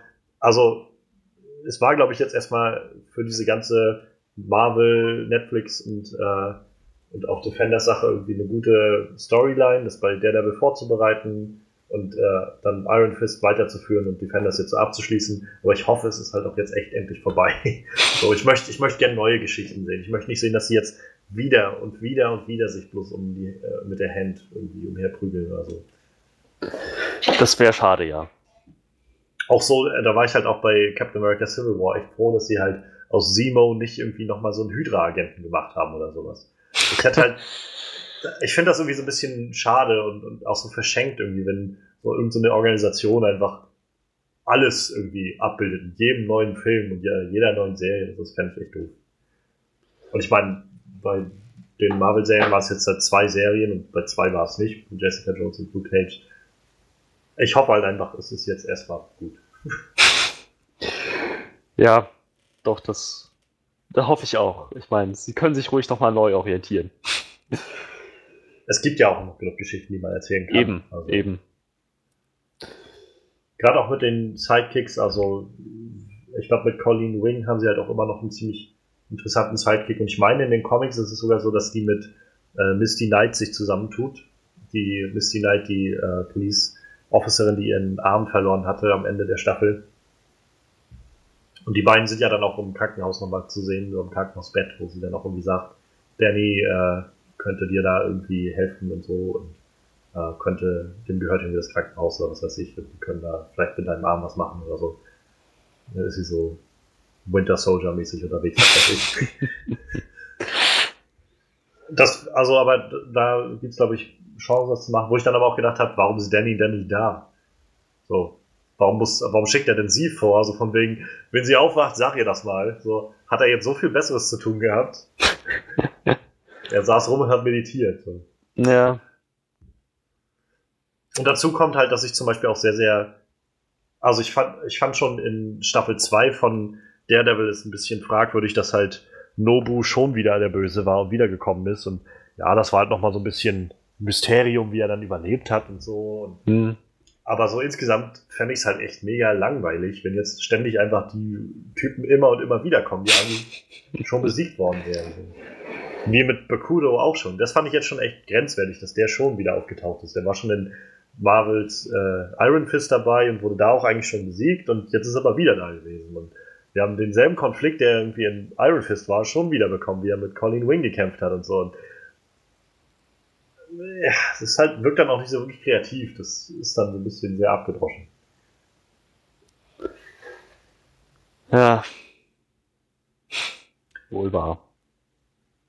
Und dann irgendwie am, am traurigsten finde ich halt noch so ein bisschen, dass die Staffel ja selbst nur acht Folgen hatte. So, es war jetzt ja nicht mal, dass das wie sonst irgendwie mal 13 Folgen sind, wo ich, ich glaube, in jeder der Folgen oder jeder der einzelnen Serien hatte ich schon immer so manchmal das Gefühl, naja gut, das ist jetzt gerade ein bisschen eine Folge weniger wäre jetzt auch nicht verkehrt gewesen oder so. Einfach ein bisschen zieht sich oder man hat hier so ein bisschen das Gefühl, hier wird gerade noch eine Storyline nochmal extra ausgebaut, damit man noch was äh, irgendwie ausbauen kann. Das ist ja bei acht Folgen eigentlich gar nicht mal so. Das hatte jetzt einfach das, Gefühl- hatte ich das Gefühl, man hätte gerade in acht Folgen das doch alles ein bisschen tighter machen können, ein bisschen straffer gezurrt so und in sich irgendwie schlüssiger. Aber doch haben sie sich dann irgendwann verlaufen in all ihren Charakteren. Leider ja. Nebencharakteren und so. Aber naja, aber ich meine, nichtsdestotrotz, es ist halt trotzdem eine gute Serie. Also es war trotzdem eine, also es war jetzt kein verschenkter Samstag, muss ich sagen. Ich Nee, es auf gar trotzdem- keinen Fall. War halt trotzdem, äh, trotzdem sehr unterhaltsam. Und wie gesagt, gerade diese verschiedenen Charaktere zusammen zu sehen, hat mir echt viel Freude bereitet. Das stimmt. Da, dem kann ich mich anschließen. Weiß nicht, hast du noch was? Oder Ich, ich glaube, ich bin fertig. Ich bin soweit Dann- durch. lass uns doch einfach mal so ein bisschen, ja, insgesamtes Resümee ziehen für so alles, was da so passiert ist in der ganzen Serie. Oder Miniserie, sollte man vielleicht sagen. Ich kann nur sagen, für meinen Teil, ich fand die Serie halt okay. So, ich habe halt irgendwie eine gute Zeit damit gehabt, aber gerade, es ist halt auch schwer, vielleicht an die Maßstäbe ranzukommen, die der da mit Staffel 1 und 2 gesetzt haben. Für mich auch Jessica Jones gesetzt hat, so an, an Storytelling und an Character Development. Aber ich meine, vieles konnten sie halt ausgleichen, dadurch, dass sie einfach verschiedene coole Charaktere auf einmal zusammengebracht haben und sehr viel, sehr viel Witz auch irgendwie mal mit den einzelnen Charakteren und, und Persönlichkeiten anstellen konnten. Es ist halt nur schade, dass es einfach im Writing irgendwann sich so verlaufen hat, so zwischen den verschiedenen Storylines und irgendwie den, den Beweggründen der Bösen und all das war so ein bisschen schade. Aber nach wie vor, wie gesagt, es ist, ist irgendwie ein gutes, ein nettes kleines Crossover gewesen zwischen diesen Sachen. Ich freue mich jetzt aber auch, wenn ich all diese Charaktere mal wieder in ihren eigenen Serien dann sehen. Ja. Bin gespannt, wie sie das dann erklären, dass sie sich halt nicht gegenseitig wieder dazu holen. So. Vielleicht finden sie tatsächlich eine bessere Möglichkeit als in dem MCU in den Filmen. Ja, hoffentlich. also ich meine, auch im MCU haben sie sich ja ab und an mal ein bisschen thematisiert und ich glaube noch am besten haben sie es ja thematisiert bei Iron Man 3. So.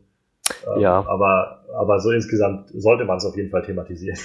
Gerade da Luke ja auch noch zu Jessica sagt, irgendwie melde dich doch mal bei mir so, Hm. wenn irgendwas ist, so ich bin da. Du hast einen Freund in Harlem. naja. Ja, aber also insgesamt vom, also ich fand die Serie trotzdem angenehm zu sehen. Es hätte ein bisschen besser sein können, aber es war okay und dann bin ich irgendwie so bei, ja, so bei sieben von zehn. Gut. Ich kann mich eigentlich allem anschließen, was du gesagt hast. Ich fand, die Serie hat vieles gut gemacht, so von den Actionsequenzen über die Interaktion zwischen den Charakteren, so immer mal wieder Momente drin zu haben, die zeigen, was die Charaktere ausmachen und auch wie dann die Balance entsteht mit den, mit den anderen. Die Screentime haben sie sich ganz gut geteilt, die meiste Zeit. So, es, es, hat, es hat echt gut funktioniert und auch die Story war interessant. Ne? Das, das möchte ich gar nicht aberkennen. Das Problem war halt wirklich ein bisschen der Aufbau, die ersten zwei Folgen unglaublich langsam. Und dann, als es dann mal in die Gänge gekommen war, hat sich trotzdem noch mal verloren mit dem Ziel, auf das eigentlich hinauslaufen sollte. Und auch das war wieder ziemlich schade, verschenktes Potenzial. Ja, es war trotzdem, trotzdem, wie gesagt, eigentlich eine gute Serie. So die, die Sachen, die, die wir angesprochen haben, die guten Sachen, die hatten schon Gewicht. Und die schlechten Sachen, ja, die haben dem ein bisschen geschadet, so vom, vom Gesamtpaket, aber haben es jetzt nicht ruiniert. So ist es nicht. Ich bin dann auch bei 7 von 10. Ja, das ist doch mal schön, dass wir uns da einig sind. ähm, Defenders, wie gesagt, jetzt draußen. Lasst uns auch gerne wissen, was ihr von der Serie haltet, ob wir, ob wir richtig liegen mit unseren Sachen in eurem Eindruck oder ob wir irgendwie auch nur totalen Bullshit erzählt haben. Ähm, wir sind auf jeden Fall immer daran interessiert, euch da zu hören. Soweit, so gut, würde ich sagen, für diese Woche bei uns im Podcast hier. Ähm, wir sind nächste Woche mal wieder mit einem Kinofilm am Start. Und zwar läuft Atomic Blonde an, der neue Film mit Charlie Theron und äh, ja, von den John Wick-Machern. Und ich glaube, da müssen wir ja dann drüber reden. Ähm, und ich denke mal ganz stark, dass Manuel dann auch wieder da sein wird. ähm, ja, ansonsten, wenn euch das hier gefällt, was wir hier machen, dann könnt ihr uns das gerne wissen lassen. Ähm, ihr findet den Onscreen Podcast bei Soundcloud und bei iTunes. Und äh, wenn ihr uns einen ganz großen Gefallen tun wollt und euch das gut gefallen hat, dann äh, lasst doch gerne bei iTunes auch so eine kleine Review da oder einfach eine Bewertung da. Auch das hilft uns schon, einfach nur damit andere Leute sehen können, das ist gar nicht mal so verkehrt und auch darauf stoßen können. Ansonsten findet ihr den, äh, findet den Podcast auch auf unserer Website onscreenreview.de und da gibt es halt auch noch allen möglichen anderen Krams und die Videos, die wir irgendwie auch auf unserer YouTube-Seite Onscreen Review haben. Da gibt es aber auch ein paar Artikel, die wir so schreiben, so Kleinigkeiten und ein paar Reviews. Ähm, eigentlich alles, was wir so machen, findet ihr da. Und auf der Facebook-Seite von Onscreen Review findet ihr auch nochmal alle möglichen Kleinigkeiten. Und alles das findet ihr auch nochmal in der Beschreibung zu diesem Track hier. Äh, da findet ihr eigentlich alle Links und alles, was euch vielleicht glücklich machen kann. Ja, insofern würde ich sagen, machen wir es gut und ihr macht es besser. Und wir hören uns nächste Woche wieder. Macht's gut, bis dann.